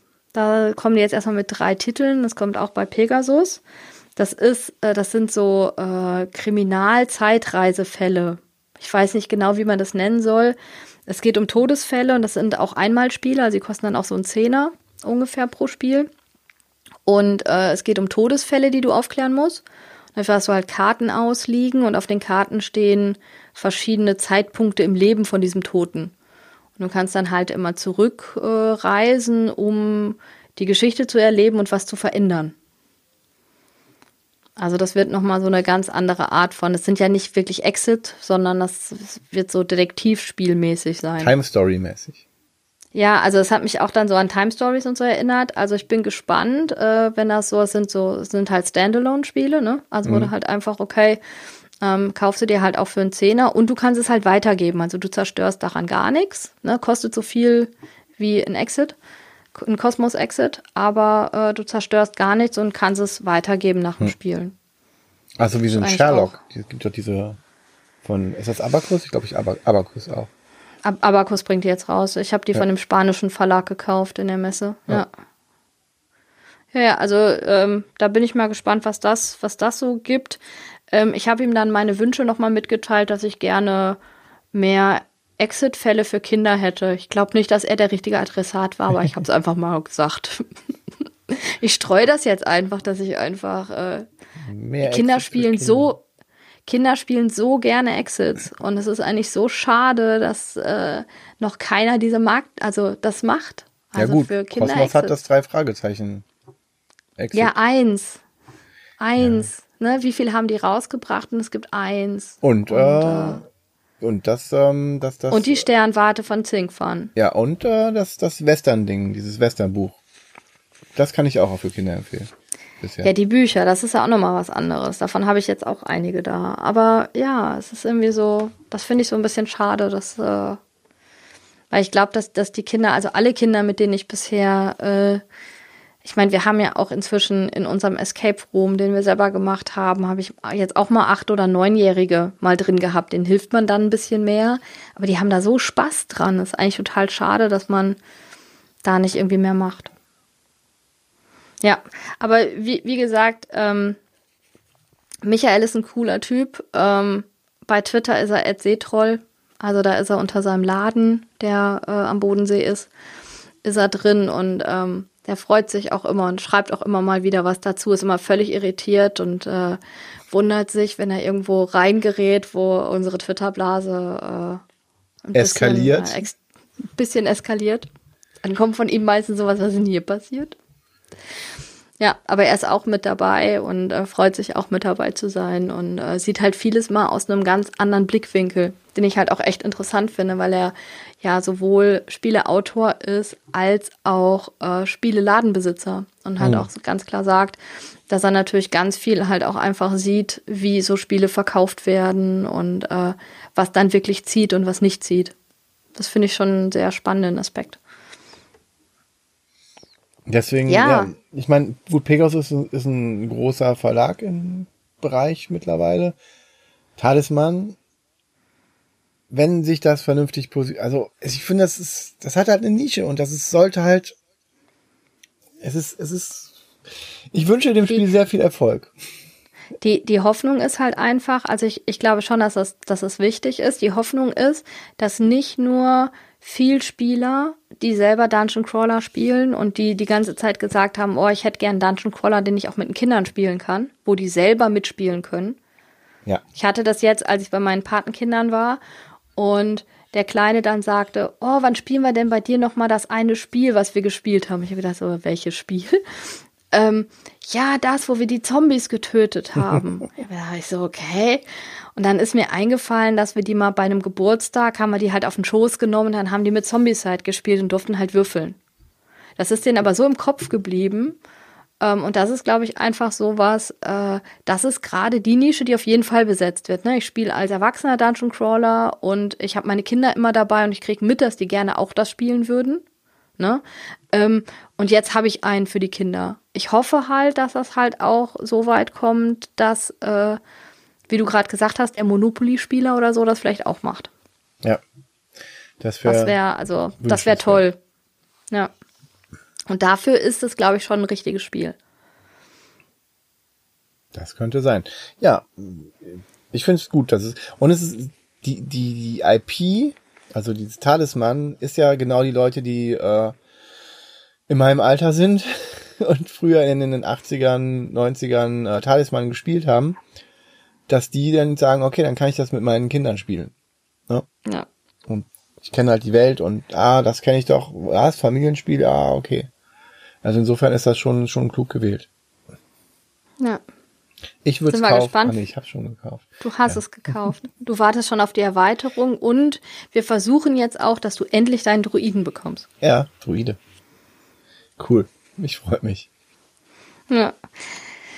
Gehen wir ans äh, ganz andere Spiel, Five Minute Dungeon. Ähm, auch ein Dungeon Crawler. Ja, im weitesten Sinne. Im weitesten Sinne. Ein Dungeon ähm, Runner, würde ich sagen, oder? Der, der crawlt man, ja, der runnt man. Da ja, rauscht man durch. Rauscht man durch. Ähm, ist bei mir super oft gespielt, äh, mit allen möglichen Altersklassen. Also wir haben das auch schon mit Sechsjährigen gespielt. Es ist ab acht steht's drauf. Wir haben es begleitet, auch schon mit Sechsjährigen gespielt. Ähm, perfektes Alter zum selber spielen ist aber, glaube ich, schon so neun, zehn ungefähr. Also acht geht vielleicht, wenn, wenn die einige Partien mit einem gespielt haben, aber wenn man denen hilft als Außenstehender, also wir stehen meistens, wenn wir das mit den Kids spielen, stehen wir nebendran und helfen dann immer so ein bisschen. Ähm, dann geht das auf jeden Fall. Das ist 2017 bei Cosmos rausgekommen. Kickstarter kam auch 2017. Das ist alles ziemlich äh, gleichzeitig gekommen. Der Robert hat den Kickstarter. Wir haben den Kickstarter gespielt, ja. Ich habe auch den Kickstarter gespielt. Ich habe ihn nicht. Also ich habe ihn, äh, Ich habe ich hab die Kosmos-Version, die normale. Ich habe auch die Kosmos-Version dann trotzdem noch gekauft, obwohl der Robert den Kickstarter hat. Genau, aber ich habe auch den Kickstarter zuerst gespielt und habe mir dann aber die normale Kosmos-Version gekauft. Das kein, ist für ähm, kein Baby für, Baba drin. In der Kickstarter-Version, in der Kickstarter-Version ist so eine eine Figur von einem, so. einem Boss drin, einem Baby-Barbaren. Als okay. Figur, als aufstehende, macht nix, aber sieht nett aus. Ja. Ähm, wie gesagt, voll kooperativ und eigentlich ein Dungeon Crawler. Ähm, das Coole ist halt, dass die Zeit, die man spielt, wirklich fünf Minuten ist. Also das Spiel heißt nicht nur Five Minute Dungeon, jeder Dungeon ist halt auch wirklich nur fünf Minuten lang. Ja. ja? Und für mich finde ich das Beste an dem Spiel ist, dass die Kinder es beim Spielen erlernen können. Also eigentlich brauche ich eine Grunderklärung von fünf Minuten und dann ist so der erste Dungeon ist das, äh, wie sie es lernen zu spielen. Und dann spielt man den danach nochmal und dann haben sie es drauf. Das heißt, die Kinder sind nicht so frustriert, weil man erstmal ganz, ganz viel erklären muss, sondern die können sehr schnell losspielen. Halt auch wirklich Kinder, die halt eigentlich äh, nicht aus Vielspielerfamilien und so kommen, sondern äh, Kinder, die vorsichtig an Spielen rangeführt werden müssen. Äh, wir haben damit echt große Erfolge und Five Minute Dungeon wird ständig gespielt. Also wenn man sich die Karten anguckt vom Five Minute Dungeon im Jukurz, ähm, wo wir immer wieder Kinderaktionen haben. Äh, das sieht schon äh, krass aus, muss ich sagen. Also Hast Karten sind schon ganz schön gesleeved? Nein. Ja, die haben nämlich Linnenfinish und ich liebe Linnenfinish. Das ja, aber sleeve ich auch ungern.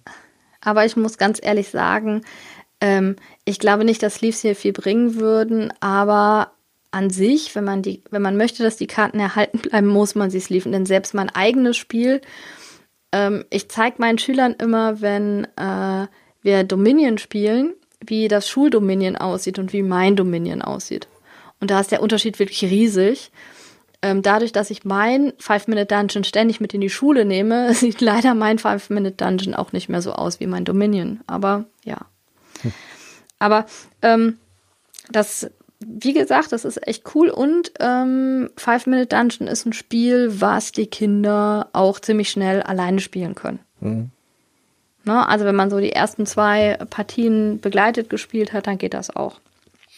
Ähm, was haben wir so, wenn wir auspacken? Wir haben fünf Heldenfarben mit fünf Kartendecks. Und ähm, jedes, wir haben dann auch so äh, fünf Heldentableaus, die jeweils zur Farbe passen und die Kartendecks sind unterschiedlich, je nach Farbe.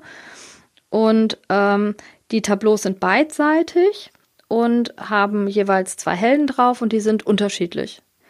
Und wir haben hier nicht die ganze Zeit, das ist mir jetzt zum ersten Mal aufgefallen, nachdem ich mir das genauer angeguckt habe, nicht immer männlich-weiblich. Also mhm. wir haben Magier und Zauberer, Zauberin, wir haben ähm, Jägerin und Waldläufe.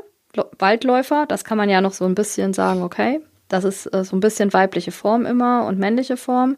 Dann haben wir die Ninja und den Dieb. die Ninja, ja. Die Ninja und der Dieb.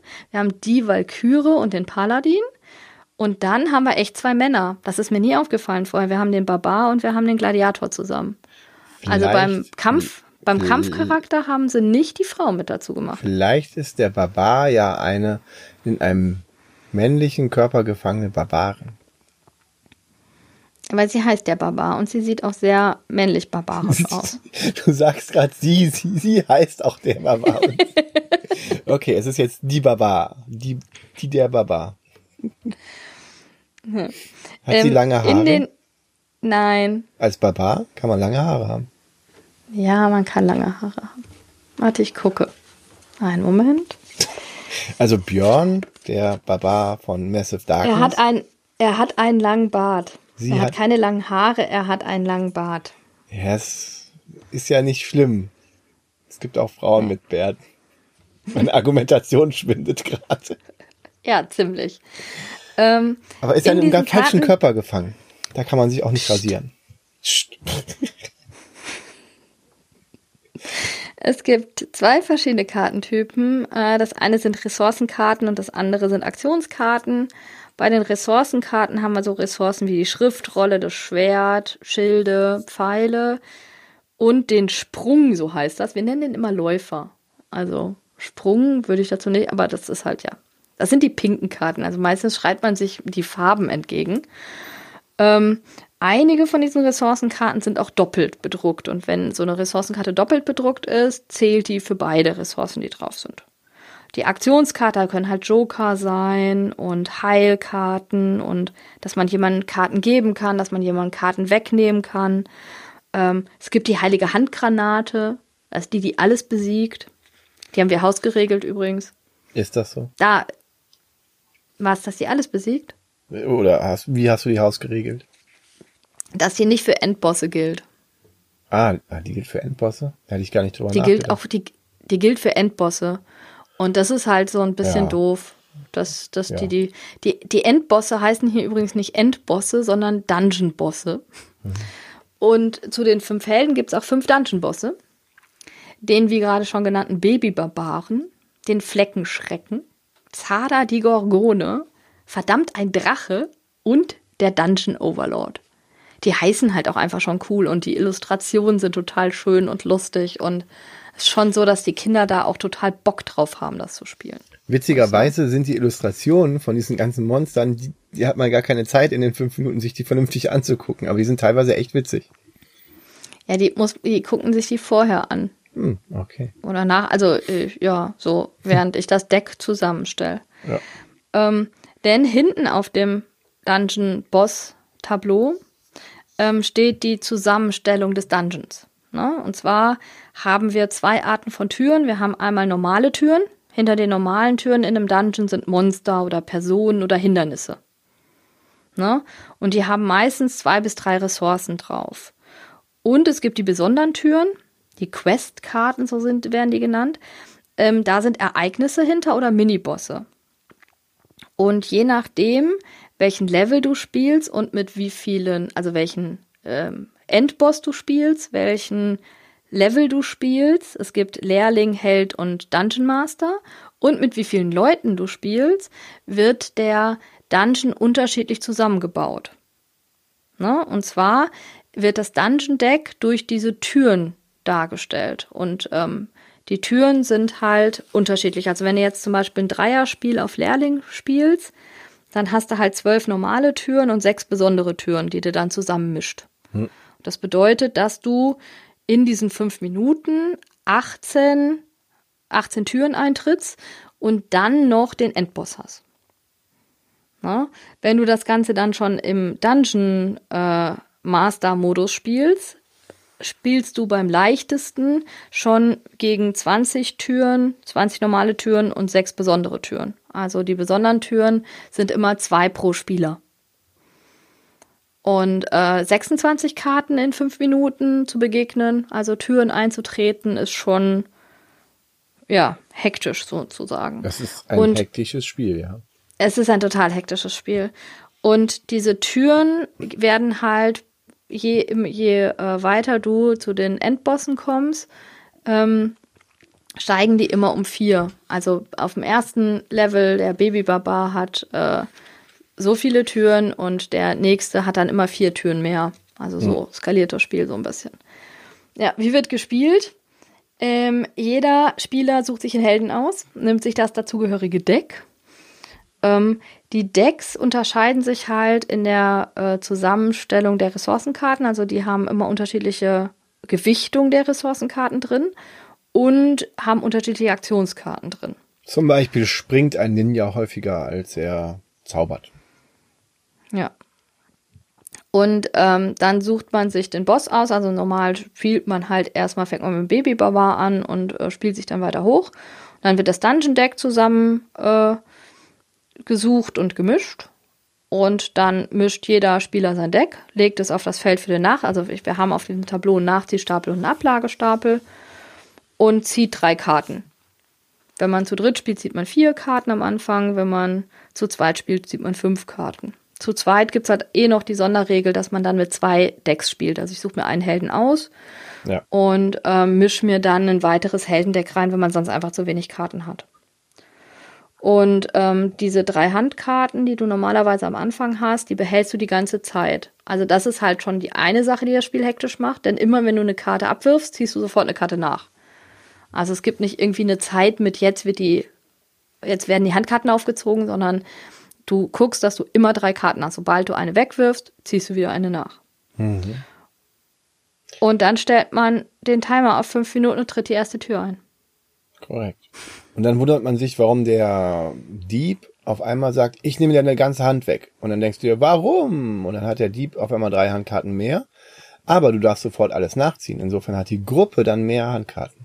Pro-Tipp. Genau, also hier muss man halt schon immer so ein bisschen gucken, ähm, dass ähm, wie man zusammen spielt. Das ist dann das, was es auf das nächste Level bringt, das Spiel. Also wenn man das im Lehrlingsniveau geht das noch, später geht das nicht mehr so gut. Denn es ist ein Echtzeitspiel, was wir gerade schon so ein bisschen gesagt haben. Alle spielen völlig gleichzeitig. Man ähm, schreit sich an, wie bei allen Echtzeitspielen. ähm, halt, ähm, man öffnet. Wie bei Magic Maze, wo man sich ansch. Ach, Moment. Nee, da haut man den Pöppel voreinander. Großartig. Ähm, denn ähm, hinter der Tür ist halt immer irgendwas, was man überwinden muss. Und ähm, ein Hindernis oder eine Person oder ein Monster hinter einer normalen Tür. Und dafür muss man die Ressourcen, die dieses Monster vorne aufgedruckt hat, oder Person oder ne, also immer was hinter der Tür ist, muss man bedienen. Also muss man ähm, durch die Handkarten, durch die Ressourcenkarten, die man in die Mitte wirft, sozusagen abwerfen. Äh, und sobald die Ressourcen da liegen, die man braucht, darf man die nächste Tür äh, eintreten. Und so kämpft man sich durch den ganzen Dungeon. Das, und ähm, das führt dann dazu, ja? dass, dass du irgendwie zwei Schwerter und ein Schild brauchst und dann, dann wirft einer ein Schwert hin und dann wirft noch einer ein Schild hin und du hast die Karte mit den zwei Schwertern auf der Hand und denkst dir, warum hat er jetzt schon sein Schwert hingeworfen? Ich hätte doch meine Doppelkarte hinwerfen können. Und dann musst du diese Doppelkarte nehmen und das zweite Schwert ist völlig nutzlos. Genau. Ähm, es ist sogar so, also wir haben das von Anfang an so gespielt. Ich habe das erst später gelesen, dass das eine Verschärfung ist. Ähm, alle Karten, die liegen, liegen. Ja, klar. Ne? Also wenn man, ja, ja, das ist eine Verschärfung. So. Also normal darfst du die wieder auf die Hand nehmen, wenn oh. die zu viel sind. Okay, ähm, aber zu, zu, scharf gespielt. Ja, wir selbst, äh, wir auch.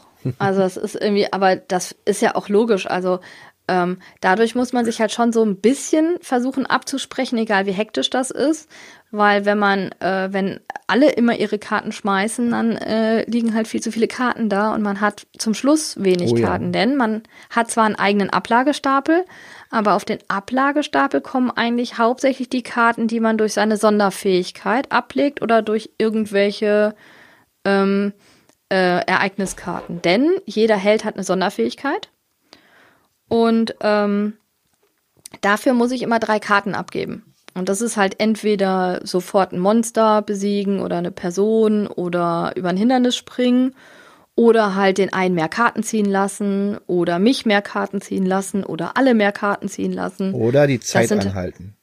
Oder Magier. die Zeit anhalten, genau. Ja. Das ist aber gefuscht. die Zeit anzuhalten. Ja, ist voll gefuscht bei einem 5-Minuten-Dungeon. Ja. Es gibt aber auch Aktionskarten, die das machen. Das stimmt. Und so schnell geht das gar nicht. Aber ähm, das, ist, das ist halt schon, was das Spiel äh, unheimlich hektisch macht. Gewonnen hat man das Spiel, wenn man den Dungeon Boss innerhalb der Zeit besiegt hat. Ne? Der ist halt, wie gesagt, hinter der letzten Tür. Und am Anfang ist das noch ziemlich locker. Wenn man aber nachher 30 Karten drin hat, beziehungsweise 26, ähm, dann ist das alles nicht mehr so einfach. ne? Weil einfach, man hat fünf Minuten und man muss seine Karten in die Mitte werfen und sich noch ein bisschen absprechen und äh, irgendwie auch noch die richtigen Karten auf die Hand zu kriegen. Ja. Verloren hat man das Spiel, wenn äh, die Zeit abläuft vorher. Wenn ein, wenn kein Spieler mehr Handkarten hat, das passiert halt schon ziemlich schnell. Also gerade so Support-Charaktere, wie es gibt einen, der halt immer drei Karten abwirft und dann dürfen alle zwei Karten ziehen.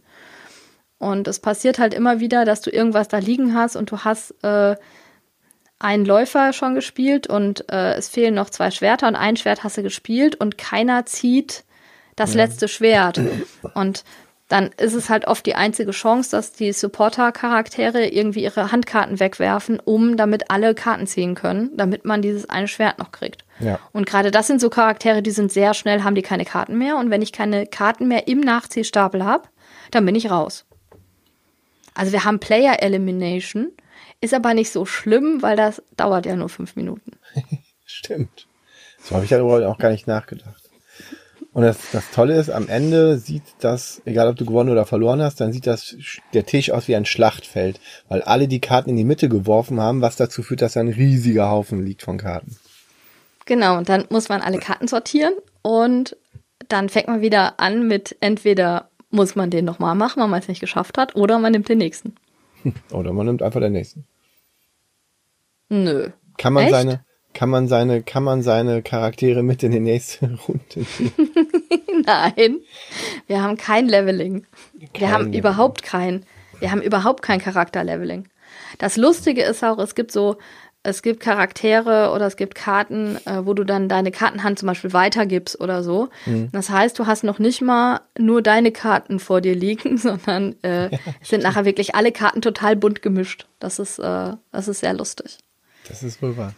Ja, das ist äh, erstaunlich. Ich kriege das bei meinen Kindern nicht so oft durch, weil dieser Echtzeitfaktor stört die massiv. Und das ist halt bei Five Minute Dungeon leider ein Problem. Das geht bei Magic Maze mittlerweile, wenn man es nicht auf ganz harten Regeln spielt. Also wenn man die etwas entschärft. Aber bei Five Minute Dungeon war es bisher zumindest so, dass die Hektik dann doch äh, wollen die nicht. Okay. Aber die Hektik ist, ist genau das, was, äh, was bei mir die Kleinen dazu bringt, dass sie spielen wollen. Hm. Im, im Jukurz oder so, wenn wir Kinderaktionen haben. Weil ähm, weil die halt gar nicht so viel Regeln und so haben wollen. Und das finde ich total super. Und die, weil ich erkläre denen dann auch, wir gehen in den Dungeon und wir sind ein Heldenteam und lass uns das jetzt machen. Aber das hat so genau die Zeitspanne mit denen, die das ähm, dann auch spielen können. Und was total cool ist an dem Spiel, du kannst mit drei Leuten anfangen. Einer muss dann irgendwie weg, weil er abgeholt wird. Dann spielst du mit zweien weiter. Dann kommt irgendwie der nächste. Dann bist du wieder zu dritt. Also du kannst das Spiel halt ständig, dadurch, dass es immer nur fünf Minuten dauert und sagen wir mal mit Aufräumen und Aufbauen zehn Minuten eine Partie, ähm, dann kannst du halt immer, jemand kann einsteigen, jemand kann aussteigen. Ähm, das ist halt, das ist total cool an dem Spiel. Ein Hop-in, ne? Hop-out-Koop. Ja, ein, ja. Dann kommt jetzt. Aber, ja, ja. aber diese Hektik ist, ähm, also das ist halt auch saulaut. Ne? Also es ist auch wieder so ein Spiel, wo ich sagen muss, ich hatte das für die Schule gekauft, ich habe es nicht in der Schule stehen lassen, ähm, weil das einfach nicht geht. Also es ist so, also die können das, also es ist ja gar nicht bös gemeint, aber die können das nicht in einer Lautstärke spielen, in der man noch eine Gruppe neben ihnen im Raum ertragen kann, sozusagen. ähm, und das ist halt noch ein anderer negativer Punkt an dem Spiel, ist, dass so die Langzeitmotivation, das Spiel zu spielen, ist halt ziemlich gering. Also es ist schon ein Spiel, was du mit neun immer wieder schnell spielen kannst, aber dass du das immer wieder auf den Tisch packst, ich finde, das passiert einfach selten, weil es äh, irgendwann ist auch mal gut. Ne? Ja. Nee, ähm, die Gretchenfrage stellt sich mir jetzt, äh, spielst du das dann mit der App? Nein. Die App ist super. Ich es, gibt eine deutsche und eine englische Version von der App. Und da gibt es dann wirklich den, den Dungeon, äh, Menschen, der dann halt äh, einzählt und dann auch, ähm, dann kann man auch die Zeit auch noch leicht anhalten. Und dann sagt er auch, oh, kurze Verschnaufpause oder sowas. Und dann geht's auch weiter und dann. Aber das muss ich dann unbedingt mal machen. Das, und vor allen Dingen gibt's auch welche, die haben, ähm, ich glaube, war es, war es Sechseln? Es gibt einen, der hat auf jeden Fall einen Dialekt oder zwei, die okay. Dialekt haben. Auch auf Deutsch und auf Englisch auch. Also es gibt, äh, die App kann man sich durchaus mal anschauen. Das ist einfach nur ein 5-Minuten-Timer, aber mit lustigen, kleinen, witzigen Sprüchen drin. Hat sich ja natürlich genauso okay. schnell, hat man sich dran satt gehört und wie, wie auch an dem Spiel selber, aber äh, es macht das Spiel durchaus witziger. Und noch was. ähm, du musst dir das nicht mal selber anhören, die App. Du kannst nämlich auf den wunderbaren YouTube-Kanal Yellow Geek Bear gehen da haben wir Let's Plays gemacht mal vor einem Jahr zu äh, Echt? Äh, ja zu Five Minute Dungeons. Zu Five Minute Dungeons. Ähm, der Robert, der Fabian und ich und auch nur mal der Robert und ich. Haben, wir, wir haben bestimmt, das ist drei Let's Plays oder zwei von Five Minute Dungeon gemacht. Echt, das ist ja witzig. Okay. Ja. Dem englischen Kickstarter mit dem Babybauern. Aber klar, dass du das nicht kennst. Auf dem wunderbaren. Das ist YouTube. Ja, richtig. Ich gucke sehr wenig YouTube. So ist das, so sind die Menschen verschieden. Aber jetzt erfährst du es hier. ich glaube sogar, dass du mir das ganz am Anfang, als wir uns kennengelernt haben und überlegt haben, ob wir diesen Podcast zusammen machen, dass du uns, dass du mir das mal erzählt hast. Mir kommt ja. das auf jeden Fall ziemlich bekannt vor gerade. Schön, dass ähm, du das ignorieren konntest. Äh, gerade in, also insgesamt nochmal als Fazit zu Five Minute Dungeon. Ähm, ich würde es allen empfehlen, die äh, vielleicht auch unterschiedliche Gruppen haben, wo es ganz gut ist, dass man so ähm, eine, eine sehr äh, abgesteckte Spielzeit hat. Es ist natürlich überhaupt nicht damit zu vergleichen, äh, was jetzt Talisman ist. Ne? Ja. Also das ist natürlich was ganz anderes. Ähm, das hier ist halt wirklich so super Einsteiger und äh, komm, wir spielen mal eben in Dungeon. Aber man kriegt die Kinder unheimlich schnell dazu, das zu spielen. Ja. Und das ist halt total cool. Ich meine, danach kriegt man die vielleicht auch nochmal zu längeren Spielen, aber das ist so, dadurch, dass sie auch immer die Chance haben, schnell wieder auszusteigen und so, ist das, äh, finde ich es super. Die Illustrationen sind total schön. Ähm, den Erwachsenen ist das Spiel meistens zu hektisch. Ja, das stimmt. Uns alten Erwachsenen ist es zu hektisch. Aber ja, die Sprachbarriere. Mir nicht, denn ich bin ja jung geblieben. Die Sprachbarriere ist auf jeden Fall äh, geringer. Man hat da zwar die Spezialfähigkeiten, die man dann irgendwie kurz erklären muss. Ähm, aber ansonsten, ja, es ist einsteigerfreundlich und es hat halt die Auf Aufmerksamkeitsspanne, äh, bedient das voll und ganz der Jugendlichen, wenn man hier pessimistisch äh, rangehen möchte und denen absprechen möchte, dass die sich lange konzentrieren können heutzutage. Ja. Also auf der Spielen für Toleranz Veranstaltung wurde Five Minute Dungeon fast die ganze Zeit durchgängig gespielt. Also das Spiel hat fast nicht irgendwo gelegen, sondern das war immer, hat irgendjemand Five Minute Dungeon auf dem Tisch gehabt. Hm, das ist ein gutes Zeichen. Ja, Azul zum Beispiel nicht. da hauen wir nochmal einen rein auf Azul. Also, und wir hatten Azul äh, aufgebaut. Das wurde irgendwann abgebaut von irgendeiner Gruppe, weil sie den Tisch haben wollten. Aber ähm, ist das dann. Das hat, äh, das hat, das hat eine Gruppe gespielt und wir haben wirklich da versucht zu, wir haben da gestanden und versucht, das zu erklären. Äh, aber es, der Aufforderungscharakter war für Five Minute Dungeon sehr viel höher. Dann müsste das da nicht eigentlich auf einer Liste der Auswahl zum Spiel des Jahres gewesen sein, wenn das so einsteigerfreundlich und aufforderungscharaktermäßig ist. Hm. Ich muss ganz ehrlich sagen, da bin ich jetzt schlecht vorbereitet. Nee, war nicht drauf, aber Nee, denke ich. Hätte nicht. es nicht sein müssen nach, unserer Theorie, also nach unserer Meinung? Auf jeden Fall. Ja, dann. Stehen wir uns Aber einig. wer hört schon auf uns? Eben. Wer hört schon auf uns? Five Minute Dungeon kann man sich antun, sollte in vielen Sammlungen nicht fehlen, meiner Meinung nach. Also ich habe äh, über 35 Spiele und ich habe nur die ersten Spiele einzeln gelistet. Also ich glaube, ich habe insgesamt 20 Plays oder so von dem Spiel. Also es ist schon für, für meine Verhältnisse für so ein kleines Spiel relativ häufig auf dem Tisch gelandet. Oh. Und wie gesagt, wenn ihr meine Karten sehen würdet, was mir ja total weh tut, wie meine Karten aussehen, äh, dann könnt ihr euch noch vorstellen, wie viel es in der Schule gespielt wurde. Ich muss immer auf Twitter so ein Bild von so einer zerfetzten Karte posten. Die sind ja nicht zerfetzt, die sehen ja nur für mich schlimm aus. Ach so, für dich.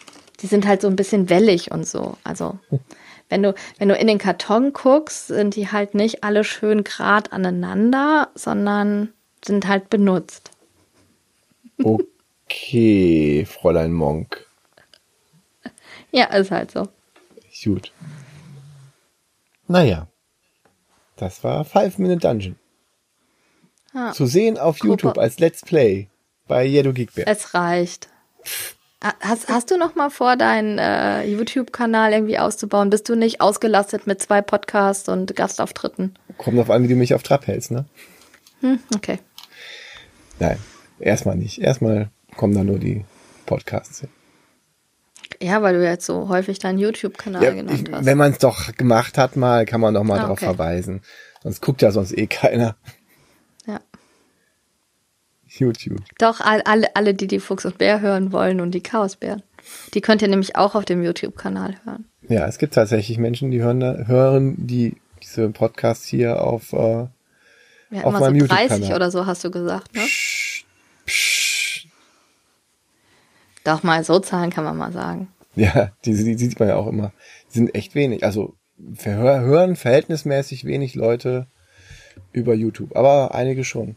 Ich kenne diese Art von Leuten, die dann zum Beispiel ähm, irgendwie was spielen und dabei dann im Hintergrund ein YouTube-Video hören. Und da ist das ja ganz nützlich für. Gibt's auch. Okay, würde ich trotzdem immer über einen Podcatcher oder über die Seite hören. Ich würde irgendwie das nie auf YouTube machen, aber ja, ist ein anderes. Schöne äh, Grüße Verhalten. an alle, die uns auf YouTube hören. Ja, und alle, die uns abonniert haben und uns über iTunes hören und uns Bewertungen hinterlassen und äh ja. Hinter, hinterlasst uns bitte Bewertungen auf iTunes, muss man sagen, glaube ich, für. Keine Ahnung. Ja, soll man sagen. Und ich bin immer noch völlig irritiert, äh, wie wenig Abonnenten wir auf Podcast Addict haben zu unseren Downloads. Das ist irgendwie, das passt das, nicht das zusammen. Das passt überhaupt nicht zusammen, aber. Das passt auch nicht zusammen mit anderen Downloads von anderen Podcasts und deren Abonnenten. Also das ist irgendwie so ein bisschen, äh, da blicke ich noch nicht durch. Ja, das ist sehr, sehr. Aber gut. wen interessieren Zahlen? Eben. Dich? Du bist Mathematikerin. Ja, ich meine, wir haben ja früher auch überlegt, ob wir äh, den Podcast auch für 30 Leute machen. 30 YouTube-Leute haben wir schon, also machen wir den Podcast weiter. Okay.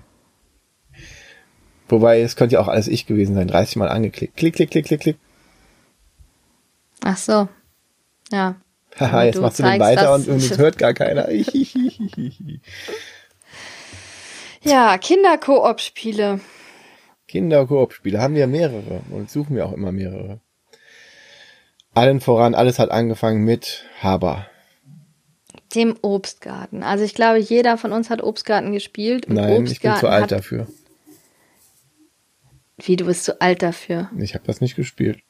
Natürlich hast du das gespielt, das habe ich gespielt. Meine du Schwester hat das gespielt. Ich. Meine kleine Schwester hat das gespielt. Ja, aber du hast einfach nur das Spiel noch nicht gehabt. Ich hatte Hero Aber Quest. das gab's da schon. Ich bin jünger, ich bin älter als du und ich habe äh, den Obstgarten gespielt. Tja. Das ist, ein, das ist einfach total schön, weil man, also vom Aufforderungscharakter her, weil man hat diese Obstkörbe, in die man Obst sammelt von den Bäumen und versucht sie vom Raben in Sicherheit zu bringen. Und das ist einfach, das ist, glaube ich, das mit das erste kooperative Spiel, was äh, meine Generation auf jeden Fall gespielt hat. Es könnte, und jünger. es könnte wahrscheinlich eines der ersten zehn kooperativen Spiele überhaupt sein. Voll kooperativen Spiele, weil damals gab es halt noch nicht wirklich so hm, den, den Ruf des Marktes nach kooperativen Spielen. Naja. Aber Obstgarten ist so meine erste Erinnerung an ein kooperatives Kinderspiel. Und das habe ich auch mit jedem Kind bisher immer noch gespielt, Obstgarten. Obstgarten ist super. Ich bin Obstgarten-Fan. Ich mag das Spiel.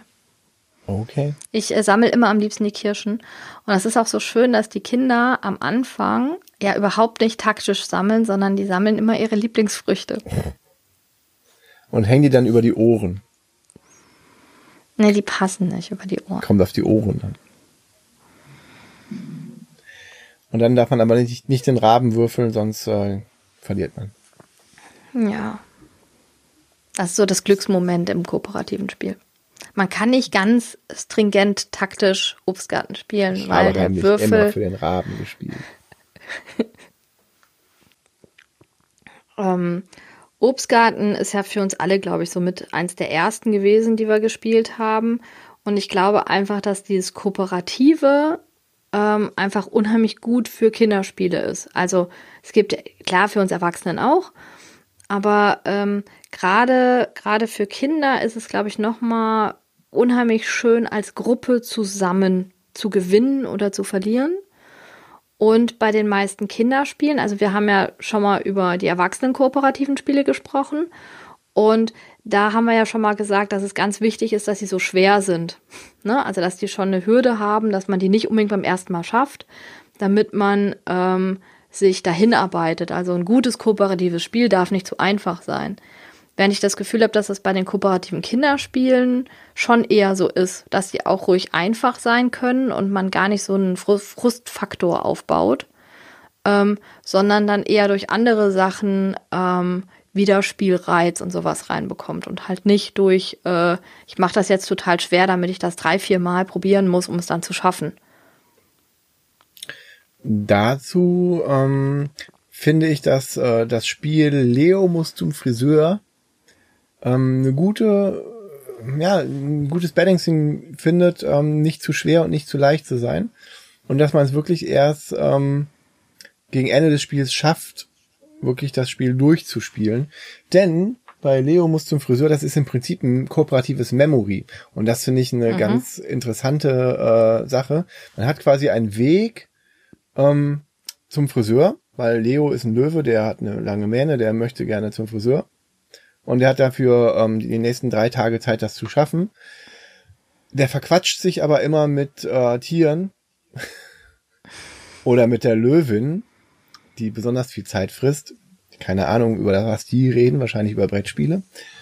Ähm, auf jeden Fall versucht der Löwe halt immer auf, mit, mit Karten, die man ausspielt, ähm, versucht der Löwe möglichst weit zu kommen über diese boah, diese Linie von Plättchen durch den Dschungel.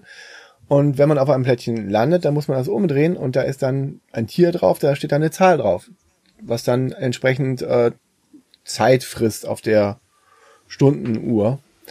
Und man muss sich dann halt versuchen, diese, die Plättchen zu treffen, die möglichst wenig Zeit fressen. Oder mit der entsprechenden Karte auf dem Plättchen zu sein, die dazu passend ist, die entsprechende Karte zu gehen damit das ganz negiert wird. Das geht nämlich auch.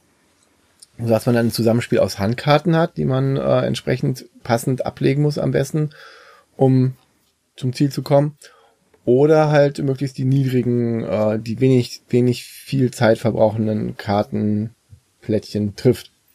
Und die sind auch immer gleich und dann hat dann drei Versuche, vier Versuche, ja, ich glaube vier Versuche, vier Tage Zeit, bevor die Menge zu lang ist und der Leo gar nichts mehr sehen kann. Okay, ab wie vielen Jahren ist das? Das ist ab äh, sechs Jahren. Sechs Jahre, 30 Minuten dauert das und ist für zwei bis fünf Spieler im Abacus Spieleverlag erschienen. War das nominiert zum Kinderspiel des Jahres oder war das Kinderspiel des Jahres? Ich habe das gerade nicht im Kopf. Das ist auf jeden Fall hat es einen blauen Marker und ist nominiert zum Kinderspiel des Jahres. Ah, ist nominiert, genau. 2016. Das hatte ich nämlich dann noch richtig im Kopf. 2016, ja. ja. Ich finde das Guck mal, das ist, das ist das gleiche Jahr, wo das Zauberei hoch 3 rauskam. Okay. Ich finde das, das war auch kooperativ ab 6. Hm. Aber Leo ist schon äh, nicht schlecht. Ähm, muss ich echt sagen, es ist Memory, kooperatives Memory. Hat man sowas schon mal gesehen? Vorher weiß ich nicht. Hm. Und es hat ein nettes Thema und äh, ja, man kann halt wirklich sich überlegen, ah, wie spielt, muss aber trotzdem seine eigenen äh, seine eigene Hand quasi managen, um zu sagen, ja, da kann ich helfen, weil ich mit der Karte auf das Feld kommen kann, was bestimmt noch darunter liegt. Und deswegen ähm, wir da gar keine Zeit verlieren, wenn ich mit dieser Farbe ja. da drauf komme. Aber das finde ich halt auch so cool bei den kooperativen Spielen mit Kindern, dass du halt auch ganz gut helfen kannst. Also auch die Kinder sich untereinander helfen können. Ne?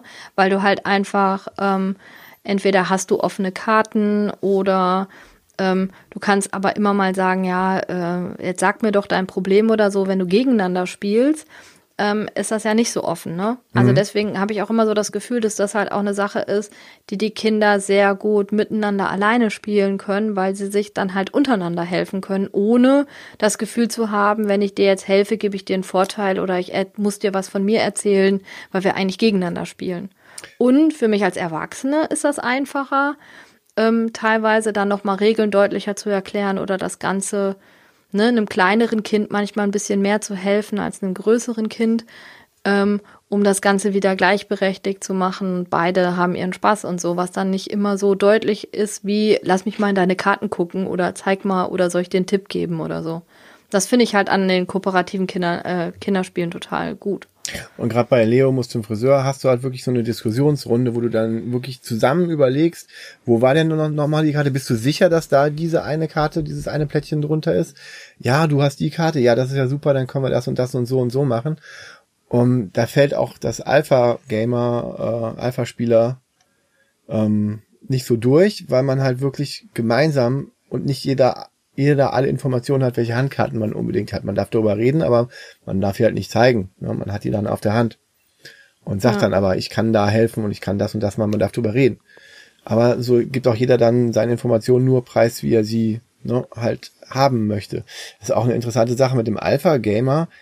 Bei Kinderspielen ist es halt so, dass man unter Umständen sogar will, dass ne, die ein bisschen Älteren den Jüngeren helfen. Das ist ja, du willst ja eigentlich in der normalen Spielrunde, ist ja immer, oh, äh, jemand schreibt, soll dem anderen nicht die, die Züge vorschreiben. Und hier guckt man halt, ähm, bei Kindern guckt man eher darauf, habe ich das Gefühl, dass ähm, man schon darauf achtet, dass der eine dem anderen hilft und auch mit Rat hilft, also mit Rat und Tat. Was, ja, äh, und das ist und das ist in einem Koop-Spiel einfach einfacher als in einem kompetitiven Spiel. Eben, eben. Und da ist die Sache auch, dass das Alpha-Spielertum bei Kindern äh, nicht als so schlimm empfunden wird. Ja. Welches Spiel sich halt perfekt für dich und deine Kinder anhört bisher, ist eigentlich das Stuffed Fables, ne? Also das Herr der Träume. Ja. Das ist ja auch so, da geht es ja irgendwie drum, dass man zusammen, dass ein Mädchen schlafen gehen muss und es soll schön schlafen und es kommen halt unterm Bett die Monster hervor und die Stofftiere helfen halt und die Stofftiere haben auch so alle ihre Fähigkeiten und es gibt keinen, die haben irgendwie Watte Watte sind die Lebenspunkte. ja, Watte sind Lebenspunkte. Das ist wirklich sehr, sehr nett gemacht. Und, und so, das hört sich so süß an und halt auch mit fortlaufender Geschichte, mit viel Geschichte, sehr storybasiert. Ähm, Choose Your Own Adventure äh, Sache liest weiter bei der und da. Das Buch selber, das Ringbuch, ist äh, quasi der Spielplan. Und äh, ja, Kampfsystem ist ein bisschen leichter auch, aber ähm, allein die Vorstellung wirklich, dass ähm, du Watte verlierst, wenn du, wenn du getroffen wirst und dann auch, jeder kann dann Watte teilen mit anderen Leuten. Das ist schon cool. Also. Ja, aber du hast es noch nicht. Aber äh, hast du dir überlegt, nicht. das zu kaufen? Ja. Also weil, weil das, das, das, das hört sich eigentlich für, für dich und deine Kids perfekt an. Eigentlich schon, ne? Ja, ist von, von Asmodee jetzt noch rausgekommen. Ja. Genau, ja, muss ich mal gucken, ob ich das ja irgendwie mir besorgen kann. Ja. Irgendwann. Bei, bei, bei mir die etwas größeren, also ich ähm, sage ja immer so, ich merke, dass ein Spiel funktioniert, wenn sich meine Schüler das selber rausholen. Mhm. Ne? Und ähm, Zombies. Das ist ja Love. ja, das, das ist ja nicht, ähm, das ist ja die Großen, ne? Sondern wenn wir bei den Kleinen gehen, ich habe zwar schon einen großen Brettspielschrank, aber ein Zombie-Side steht da nicht drin. Ähm, und bei den kooperativen Spielen ist das, was sie ständig rausholen, ist Konzept.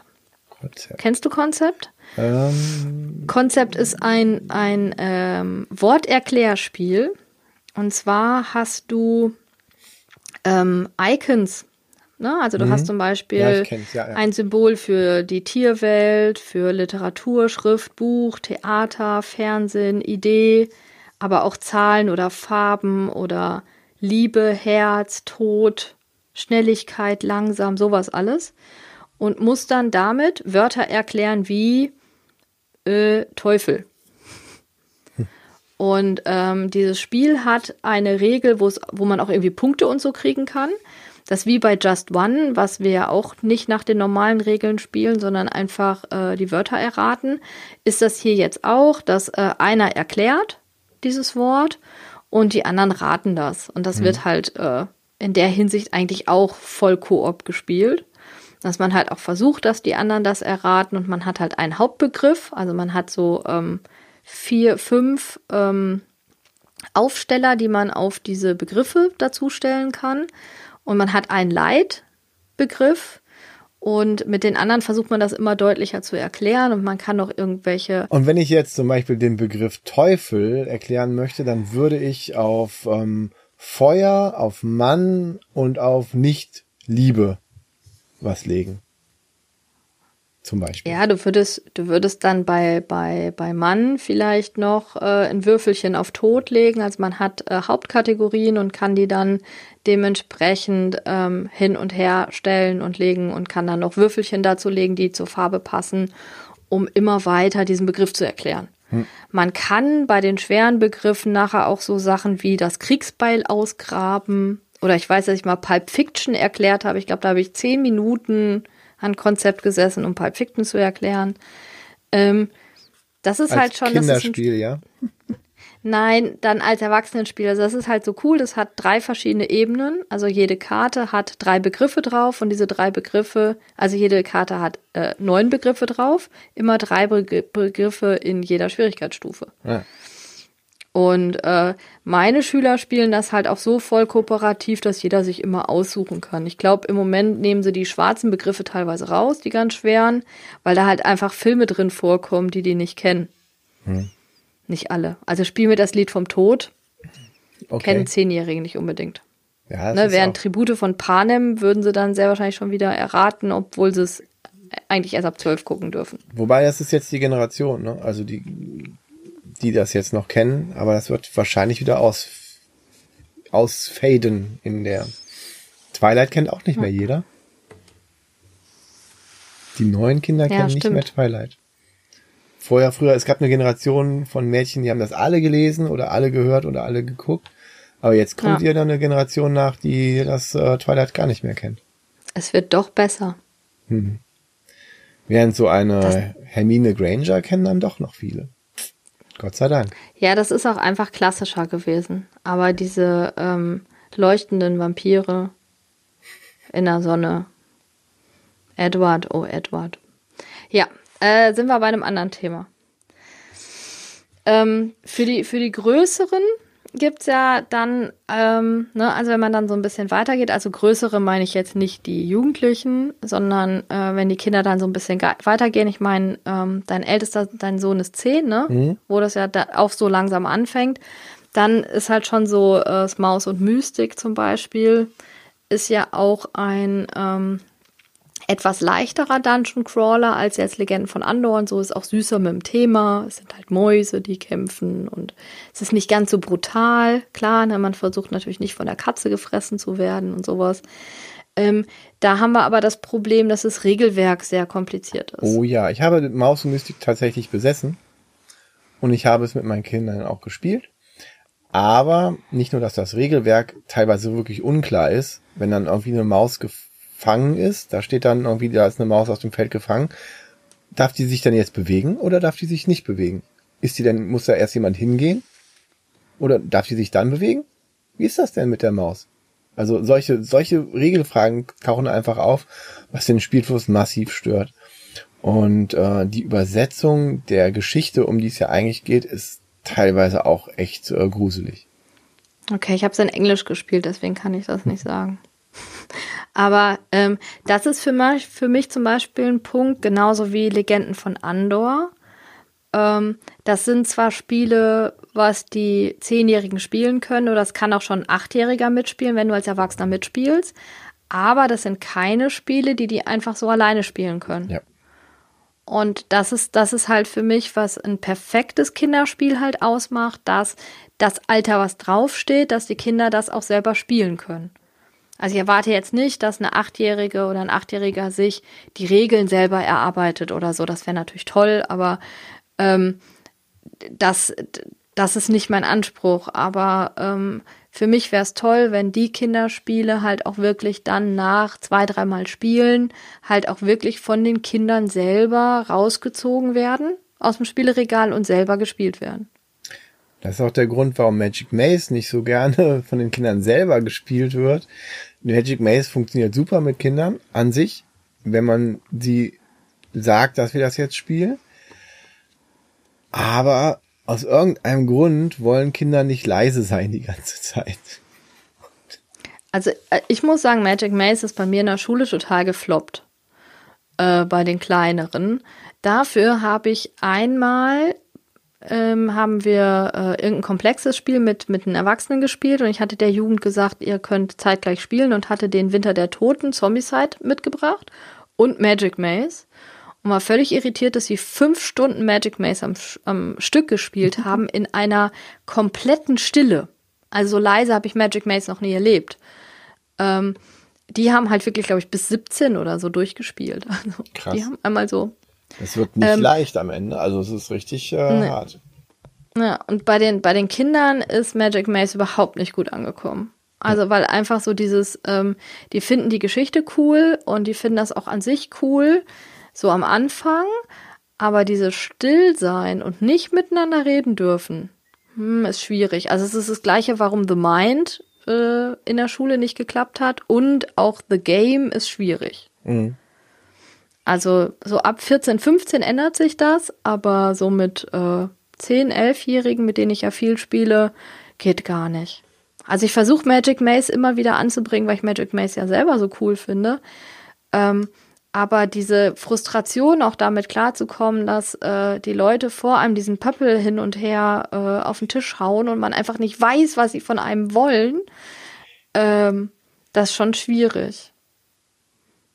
Ja, der Pöppel. Also äh, das, das haben die sich auch nicht selbst gewünscht. Ne? Also Magic ja. Maze ist auch nichts, wo sie sagen, weil ich sage dann ja immer mal wieder, äh, hier, wenn wir länger spielen, ne, was soll ich, soll ich euch was mitbringen? Wollt ihr irgendwas aus meiner Sammlung haben?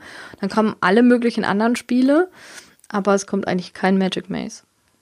Und dabei gibt's eine Magic Maze Kids Variante, die schön grün ist und man auch ähm, irgendwie Zutaten immer sammeln muss für einen Trank und so weiter. Da kann man dann noch mit mehr, hat also einen kleinen Aufforderungsspielcharakter. Das ist schon ab fünf und mit meiner Tochter habe ich das gespielt, die ist acht und wir haben das zusammen, da gibt's immer so kleine Tests, äh, Übungsszenarien und dann gibt's ein großes, aber es ist leider tatsächlich schon wieder ein bisschen zu also ganz wirklich nicht mehr die Zielgruppe für mit acht Jahren. Okay. Und äh, ist, ist denn da die gleiche Regel, dass man nicht miteinander reden darf? Wir haben das dann so gespielt, aber ich glaube, man darf tatsächlich miteinander reden. Ähm, okay. Ja. Und es gibt auch keinen äh, Tuvas-Stein. Aber wir waren halt schon äh, gewohnt, ähm, das normale Magic Maze zu spielen und haben das dann einfach so auch äh, relativ still gespielt bis wir dann irgendwann Ist das Magic haben, Maze Kids nicht auch ab vier oder fünf oder so? Ja, also ist das fünf, nicht doch eine. Jahren. Ja. ja, also ist ja schon nochmal eine ganz andere Kategorie, das ist ja Vorschule. Ja, genau. Das ist, ähm, man kann halt damit. Ich hatte halt gehofft, das wäre ein bisschen äh, dann auch so, würde eher noch die Lücke dann mehr anschließen, aber es ist, es klappt dann schon noch zwischen Magic Maze Kids und dem normalen Magic Maze dann schon noch eine Lücke. Es ist ganz nett mit, mit verschiedenen Fähigkeiten von den Spielfiguren auch wieder, dass der eine dann über die Brücke kann oder ach, so, so Kleinigkeiten oder den Fluss entlang kann. Aber im Grunde äh, ist es sehr, sehr seicht. Hm. Also ich, ich habe das, also ich habe die Spiele nicht äh, bewusst im Kopf, aber ich weiß, dass im Moment gerade bei den kleineren Spielen, also bei den vier, fünf, sechs Sechser spielen, also äh, vier für Vierjährige, Fünfjährige, Sechsjährige, dass da gerade sehr viel Koop auch rausgekommen ist und gemacht wurde und so. Äh, jetzt muss ich natürlich sagen, das ist für mich einfach nicht die Zielgruppe, die ich noch spiele. Also selbst meine ja. Patenkinder sind inzwischen älter. Ähm, ich habe dieses Alter einfach gerade überhaupt nicht mehr um mich herum. Deswegen bin ich da völlig raus. Da müssten wir einen Jürgen von der Spielbar oder so fragen, der genau dieses Alter gerade zu Hause hat mit zwei total süßen Mädels. Ähm, ich bin da einfach völlig raus, weil das dann halt auch wirklich ein Thema ist, mit dem ich mich nicht mehr beschäftige. Also die jüngsten Kinder, mit denen ich spiele, sind normalerweise zehn. Und mit den Jüngeren komme ich auch nur in Berührung, wenn ich durch mein Ehrenamt im Jugendkulturzentrum irgendwelche Kindertreffs oder so habe. Ähm, ansonsten ist das einfach ein Alter, mit dem ich nicht spiele, sondern ich spiele ab zehn. Ähm, Man muss ja auch nicht mit jedem Alter spielen. Zumindest dieses Spiel. Nee, Insofern. Aber, aber ich spiele so gerne, ich spiele mit fast jedem Alter. So, so. Ja. Jedenfalls ähm, habe ich gerade keine, kein Kind in der entsprechenden Zielgruppe für Magic Maze Kids. Aber kommt dann wieder noch. Ähm, ja, ansonsten sind das, glaube ich, die. Ich könnte noch Grimoire des Wahnsinns von Yellow als kooperatives Spiel äh, ansehen, was, wo man irgendwelche Kreaturen, die aus Zauberbüchern rausgekommen sind, wieder kooperativ bekämpfen muss. Es ist aber unnötig kompliziert einerseits und es ist auch ab zwölf, wobei das dann schon wieder klar ist, es ist, kom es ist komplexer, aber mh, hm, mit Kindern weiß ich nicht, hat bei uns jedenfalls nicht funktioniert, aber es ist auch ab zwölf und meine Kinder sind halt auch noch nicht zwölf. Ja, muss man halt nicht unbedingt machen, aber auch mit Erwachsenen fand ich es halt immer noch ein bisschen sperrig, das Grimoire des Wahnsinns. Ähm, Was ich an der Stelle aber noch erwähnen muss, von Cosmos, unserem Pfeifenwinde Dungeon Verlag, kommt endlich, endlich auf Deutsch das Harry Potter Deckbuilding Game raus. Dieses Jahr noch. Ist das denn Koop? Das ist voll Koop. Es ist ein, das ist auch voll Koop. Es ist ein seichter Deckbilder. Das ist äh, Hogwarts Battle, ne? Genau, in das ist Hogwarts Englisch? Battle, ja. äh, wo man halt die sieben Jahre in Hogwarts ähm, auch thematisch durchspielt. Ich weiß gar nicht, ob es mit Fotos aus dem Film ist. Ich habe damit nicht so große Probleme, wie andere Leute teilweise haben. Wäre mir egal. Ähm, ich freue mich drauf. Man spielt halt die, die, die sieben Jahre dann wirklich nach und kriegt dann immer bessere Karten in, in seine Decks und man spielt es kooperativ. Ich glaube nicht, dass es so Legendary-mäßig ist, wie dass man quasi einen Charakter mehrfach abgebildet hat, weiß ich aber nicht. Habe ich mir noch nicht so genau angeguckt, weil ich mich wirklich darauf gefreut habe, dass es endlich auf Deutsch rauskommt. Äh, einige konnten nicht so lange warten, weil es hat echt, ich fand das hm, seltsam, dass also, es so also lange gedauert hat. Das ist auch ja, es war ja auch die ganze Zeit in der Schwebe, ja, ob das jetzt wirklich auf Deutsch rauskommt. Deswegen haben sich viele in Unkosten gestürzt und das auf Englisch gekauft, weil das auch nicht mehr immer lieferbar war ja, und so. Genau, das weiß. Und äh, ja, es ist cool, dass es jetzt auf Deutsch rauskommt. Ja, finde find ich total gut. Also ich freue mich und das werde ich bestimmt spielen. Auch wenn es halt so Dinge macht wie, ähm, du spielst eine Karte aus und kriegst dann eine Ressource und dann nimmst du dir die Ressource so physisch als Marker und dann, äh, wenn dein Zug zu Ende ist, dann legst du halt die Karten ab und die unverbrauchten Ressourcen halt auch wieder oder bezahlst damit irgendwas was ich damit sagen will, ist, bei einem Dominion oder so sagst du dir, okay, ich, dann nimmst du dir nicht äh, noch Tokens für Geld. Ja. Ne? Das ist halt ja. dieser Zwischenschritt, den das Spiel noch macht, was da das ein bisschen kinderfreundlich aber auch macht. Ne? Aber ja, ich freue mich drauf, die Geschichte zu spielen. Meine Kinder ähm, sind gerade auch Feuer und Flamme für Harry Potter. Das ist also vollkommen, genau, vollkommen die richtige Zeit. Spielen deine Kinder denn lieber kooperativ oder spielen die lieber kompetitiv? Oder gibt es da gar keine ähm, Präferenz? Ist das egal? Ja, die spielen, die spielen schon beides. Doch, doch. Die gewinnen natürlich auch gerne und müssen auch noch mal ein bisschen besser lernen zu verlieren, oft. Aber ja, die spielen auch ein Monopoly, leider.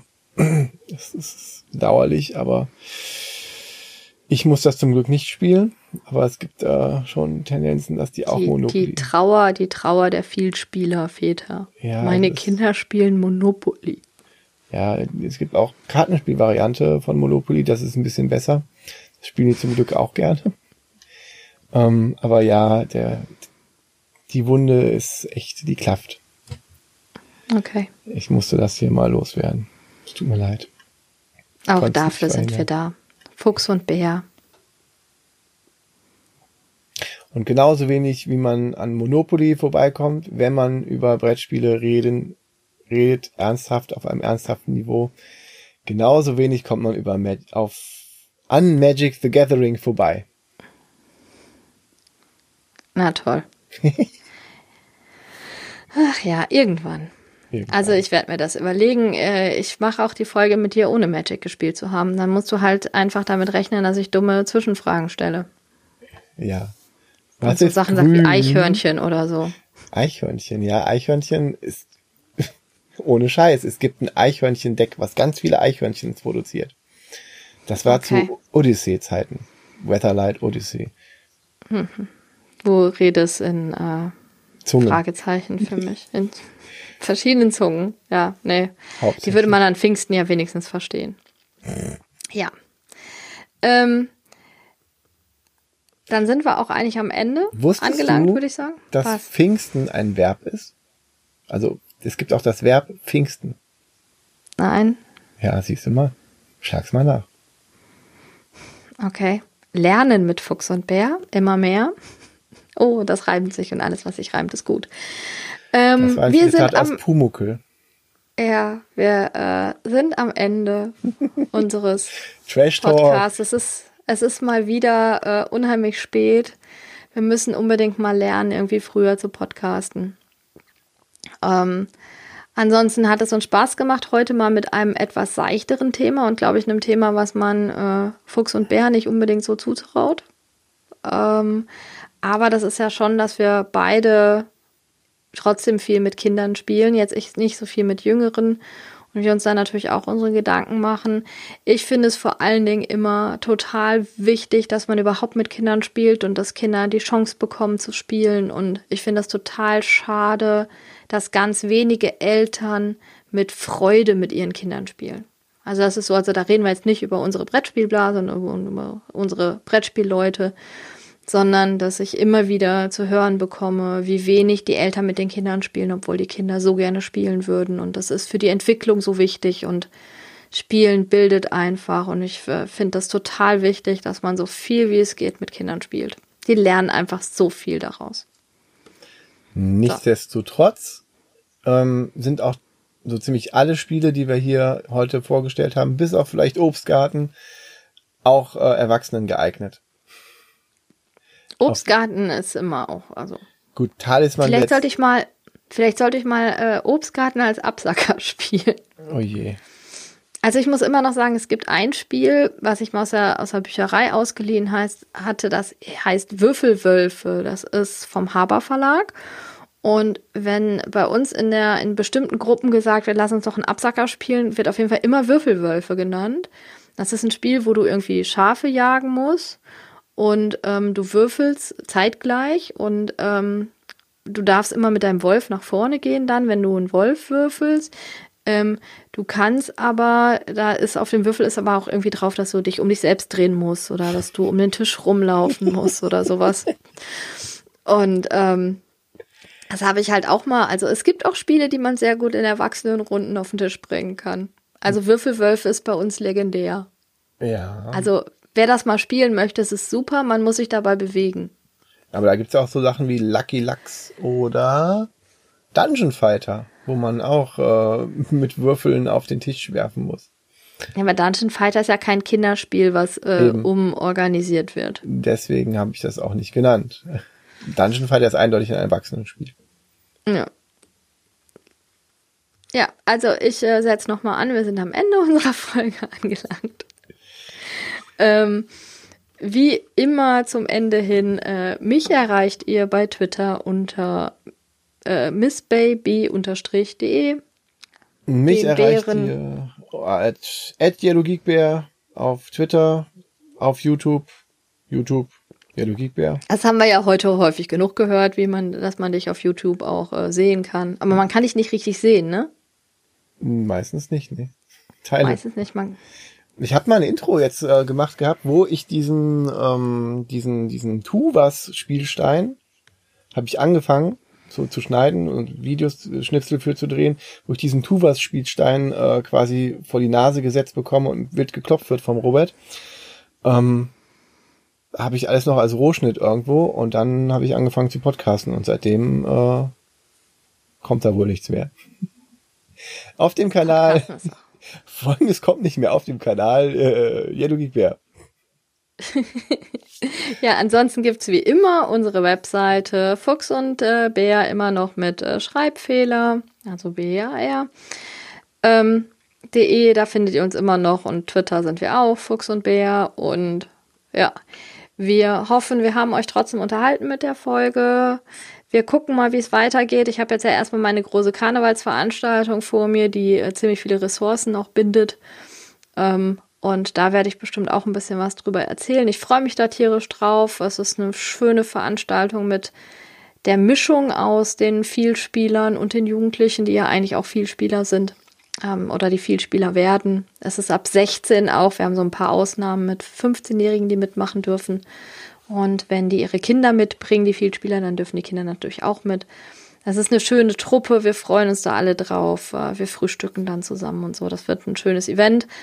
Ähm, deswegen weiß ich noch nicht so direkt, ob wir im Anschluss direkt den Podcast hinkriegen oder nicht. Also ähm, seid uns nicht böse, wenn wir vielleicht noch mal schieben müssen oder mal ausfallen lassen müssen. Ähm, wir kriegen das jetzt mit. Wir haben es fast die ganze Zeit geschafft, seitdem wir angefangen haben, alle zwei Wochen euch diese zwei bis vier Stunden Podcasts ähm, aufzunehmen. Wir merken aber schon, dass wir manchmal an gewisse Grenzen kommen. Äh, wir versuchen das aber weiterhin so durchzuhalten. Es kann halt manchmal sein, dass es einfach nicht so gut klappt. Ähm, seid nicht zu enttäuscht. Wir versuchen unser Möglichstes. Habt ihr auch mal Pause, um die ganzen anderen Folgen aufzuholen, die ihr dann verpasst oder auslassen musstet? Und, ich finde das ja. gerade sehr ambitioniert. Bei Twitter hat ja einer geschrieben, dass er angefangen hat, unseren Podcast von vorne anzufangen zu hören, wo ich mir gedacht habe, boah, das sind inzwischen schon einige Stunden. Das stimmt, dabei sind es gar nicht so viele Folgen. Aber ja, ja vielen Dank dafür. Das, die 14. Folge sind wir dran. Ja, unglaublich. Das ist schon einiges. Gerade wenn die Gut. so lang sind, ne? Übrigens, was ich noch nie erwähnt habe, glaube ich, theoretisch kann man uns auch auf, also mich auch auf Facebook erreichen. Da bin ich zwar super selten, aber generell, äh, wenn man mir da auch ne, über diesen Messenger eine Nachricht schicken möchte, weil man gerne nur Facebook macht, gerne auch. Ich freue mich auch darüber. Ähm, ja, auch Yellow Geek Bär oder so, keine Ahnung, findet ihr schon. Gelber Bär. Wer, wer uns erreichen will, erreicht uns. Ja. Ja. Ähm, wir wünschen euch, wir hoffen, ihr seid jetzt mit der Bügelwäsche fertig oder seid irgendwo angekommen im Auto. Oder fühlt wir euch gebügelt. Euch, wir wünschen euch noch einen schönen Tag, eine gute Nacht oder was auch immer. Bis bald, Martina. Was? Du bist Martina? Okay. Auf Wiedersehen, Martina. Und wir anderen auch. Tschüss. Tschüss.